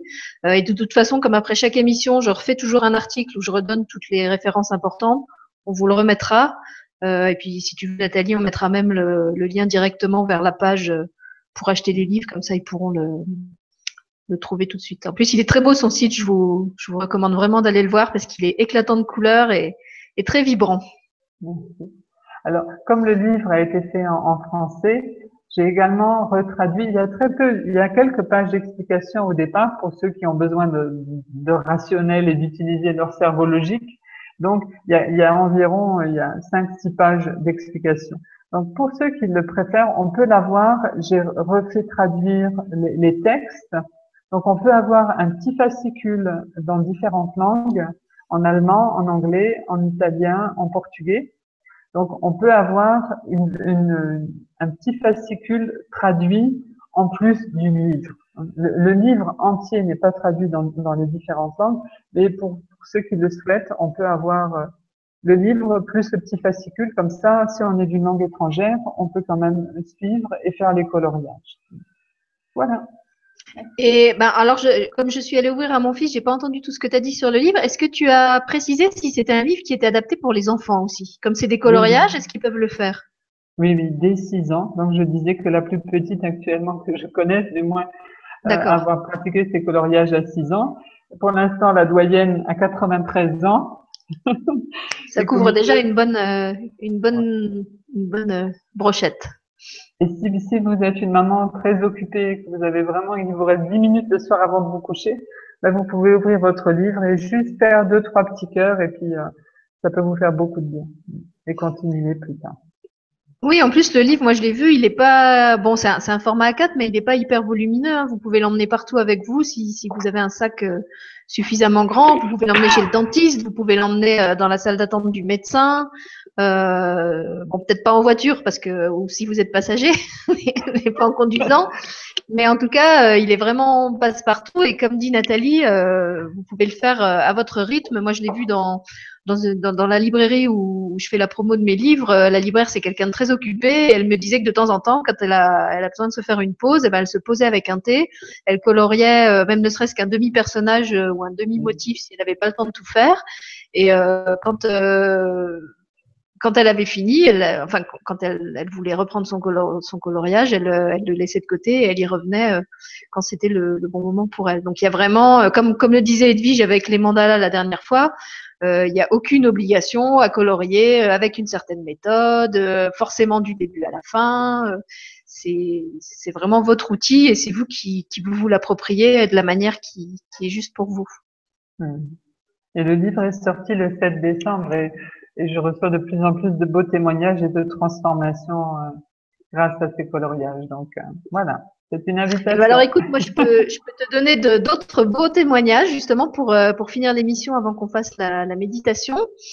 Euh, donc il y a Inès qui nous dit merci à vous deux, des exercices à faire pour moi. Belle fin de journée pour tous, remplie de couleurs. Donc je crois qu'elle a envie de faire les exercices du livre. Euh, à qui on a répondu aussi tout à l'heure, qui nous dit merci de votre réponse. Je vous, je vous envoie un arc-en-ciel de couleurs. Donc justement, bah, on, on, va le, le créer tous ensemble avec la, la méditation. On te remercie, mmh. de nous l'envoyer déjà euh, en pensée. Et puis euh, Brigitte, euh, qui comme moi apparemment réagit bien à ton, ton, petit jeu avec les mains là. Euh, donc Brigitte, c'était celle qui avait vécu à Paris, qui parlait du gris et qui nous dit merci, c'est trop votre truc entre guillemets. J'ai éclaté en sanglots. Donc apparemment pour elle, ça a bien ça a dû libérer aussi euh, quelque chose. Et, je te confirme, Brigitte, pour moi, ça, bon, j'ai pas éclaté en sanglots, mais toutes les fois où j'ai fait cet exercice, euh, j'ai senti qu'il était vraiment puissant et là encore sous, sous l'apparence de quelque chose euh, de très anodin et très simple. Et ben, je pense qu'il y a, il y a vraiment des, des choses puissantes qui, qui, se mettent en place sans faire appel à, à rien d'autre que notre corps, en fait, sans cristaux, sans sans, géométrie sacrée, sans, rien que nous. Voilà. Peut-être que c'est ça le, mot de la fin de l'émission, c'est que nous sommes, nous sommes la force de transformation et, il y a juste à l'incarner. Bah, merci beaucoup, Sylvie. merci à vous tous. Et vraiment, je vous souhaite euh, plein de belles expériences avec ces couleurs. Alors, on va encore les utiliser ou leur permettre de, nous accompagner sur ce chemin euh, aujourd'hui, cet après-midi. Et euh, alors, on va utiliser nos mains parce que, alors, si vous êtes blessé ou si vous ne pouvez pas utiliser vos mains, ok, vous, pouvez simplement imaginer, imaginer bien sûr. Si, si vous pouvez utiliser vos mains, eh ben, à nouveau, vous allez choisir une main pour y mettre un endroit qui souffre, un endroit qui vit la guerre, qui vit les conflits, un endroit où il y a beaucoup de disputes et de, méchanceté et de violence. Donc moi j'ai choisi cette main-là qui va être euh, qui va être porteuse de cette information. Et dans l'autre main, ça c'est ma main magique. C'est ma main qui a toutes les couleurs de l'arc-en-ciel. Ça va être euh, aujourd'hui là maintenant, ça va être ma main très lumineuse. Et c'est la main qui va venir transformer et venir en aide à cette, autre main qui, elle, vit beaucoup de souffrance et beaucoup de guerre et beaucoup de méchanceté. Voilà. Alors, je vais vous inviter à choisir vos mains respectives, choisir les mains qui, qui vous conviennent, leur attribuer leur fonction, et ensuite les rapprocher. Pensez à avoir les pieds bien à plat au sol, Essayez d'être confortable, peut-être appuyer le dos contre votre chaise ou votre fauteuil. Bien respirer, inspirer la paix, l'amour, la lumière. Et sentir ce qu'il se passe lorsque votre main magique, votre main qui a toutes les couleurs de l'arc-en-ciel, s'approche de la main qui vit la guerre, qui vit la souffrance, qui vit la peur, la violence. Voilà, sentez ce qui se passe?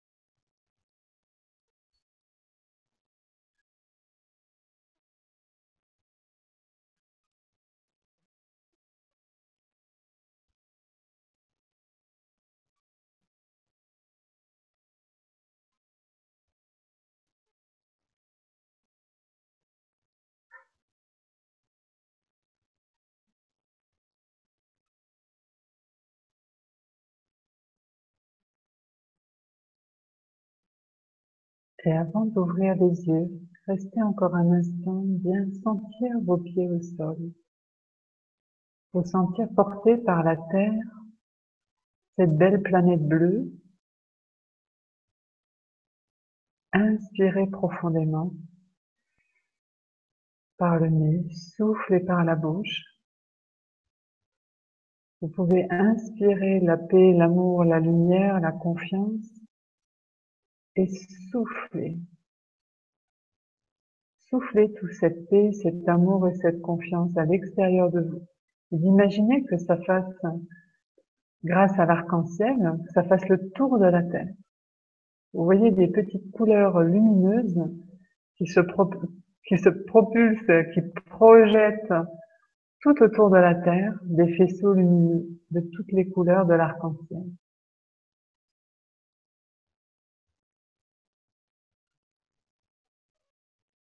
Voilà, merci beaucoup. Merci Sylvie pour cette opportunité. Et merci à t'aider le grand changement. bah écoute, merci Nathalie pour ce, ce final euh, éblouissant. Moi, ça m'a, ça m'a emmené très loin ta, ta méditation. J'ai eu plein de, plein de frissons. Euh, je cherche depuis tout à l'heure le nom de cet artiste qui, hum, qui fait des, des origamis, qui fait des pliages en papier coloré euh, et qui les colle comme des arcs-en-ciel sur les murs, justement dans les villes, dans les, dans les endroits euh, sales, dans les tunnels. Euh, il faut absolument que je, je vous retrouve euh, ces coordonnées. J'avais fait un article sur mon blog de, de cet artiste qui, c'est une jeune artiste qui, qui enjolive comme ça le, le quotidien des, des citadins par ses créations. Et quand j'ai mis mes mains l'une en face de l'autre, c'est ça que j'ai vu. En fait, j'ai vu des, tas de petites particules de euh, arc-en-ciel, un peu comme ces, lumières projetées par les cristaux de, de Swarovski dont on parlait tout à l'heure, qui euh, qui se posaient très avec beaucoup de douceur sur toutes les zones noires, les zones brûlées, les zones euh, bombardées, les zones oui tous les endroits meurtris en fait de de la terre. Et elle se posait là et après, quand tu nous as demandé de d'imaginer la Terre qui était qui était enveloppée par cette euh, ce grand arc-en-ciel, en fait, j'ai je sais pas, je suis entrée dans, dans le cœur de la Terre et il y avait plein de rayons euh, qui, qui jaillissaient, des, des rayons de toutes les couleurs et qui qui irradiaient en fait euh, de, depuis le cœur de la Terre toute la toute la planète et, et plus loin. C'était comme si la Terre était était devenue solaire en fait. Ça te fait rire? Ah bah oui, dis donc, c'est merveilleux. Ça fait un beau. Ouais, c'était c'était très beau. Et alors, ce qui est le plus étonnant, je... non, c'est pas là, c'est que j'entends de la musique. J'entends j'entends des sons comme comme ce que fait Julien avec ses bols euh, en cristal. Et j'entendais cette musique qui, qui tournait en fait, qui tournait euh, tout autour de la terre. Et c'est pas ouais, c'est pas dehors et c'est pas dans mon casque. Donc je sais pas d'où ça vient, mais mais c'est là. Voilà. Donc ça, c'était mon Pouf, c'était mon partage. Je suis, je suis, je suis plus, je suis plus là. Voilà. Bah écoute, en tout cas, moi j'ai été ravie de, faire cette émission avec toi et de la préparer, de, tout ce qu'on a pu partager euh, en, privé et ici avec les gens. C'était vraiment un, beau moment et du coup, je suis contente de pas de pas avoir annulé cette émission comme j'ai failli le faire hier, tellement je me sentais mal et, pas capable de, l'animer. Donc merci à toi de de m'avoir accueilli en, en jarre euh, fêlé et, et il paraît que les fêlés, c'est ceux qui laissent passer la lumière. Hein, donc c'est peut-être ce qu'on a fait aujourd'hui.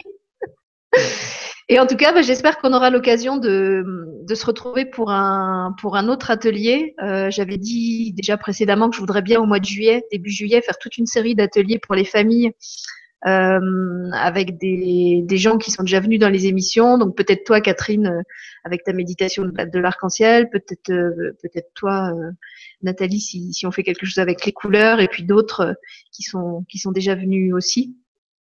Et euh, voilà, sinon bah, je dois juste vous annoncer que normalement la semaine prochaine, donc le mercredi 13, il n'y a pas d'atelier. Euh, je reprends normalement le 20 avec Osalé. On va vous parler d'astrologie. Ça va être euh, complètement passionnant. Là aussi, on va vous faire faire un grand voyage dans, dans le zodiaque.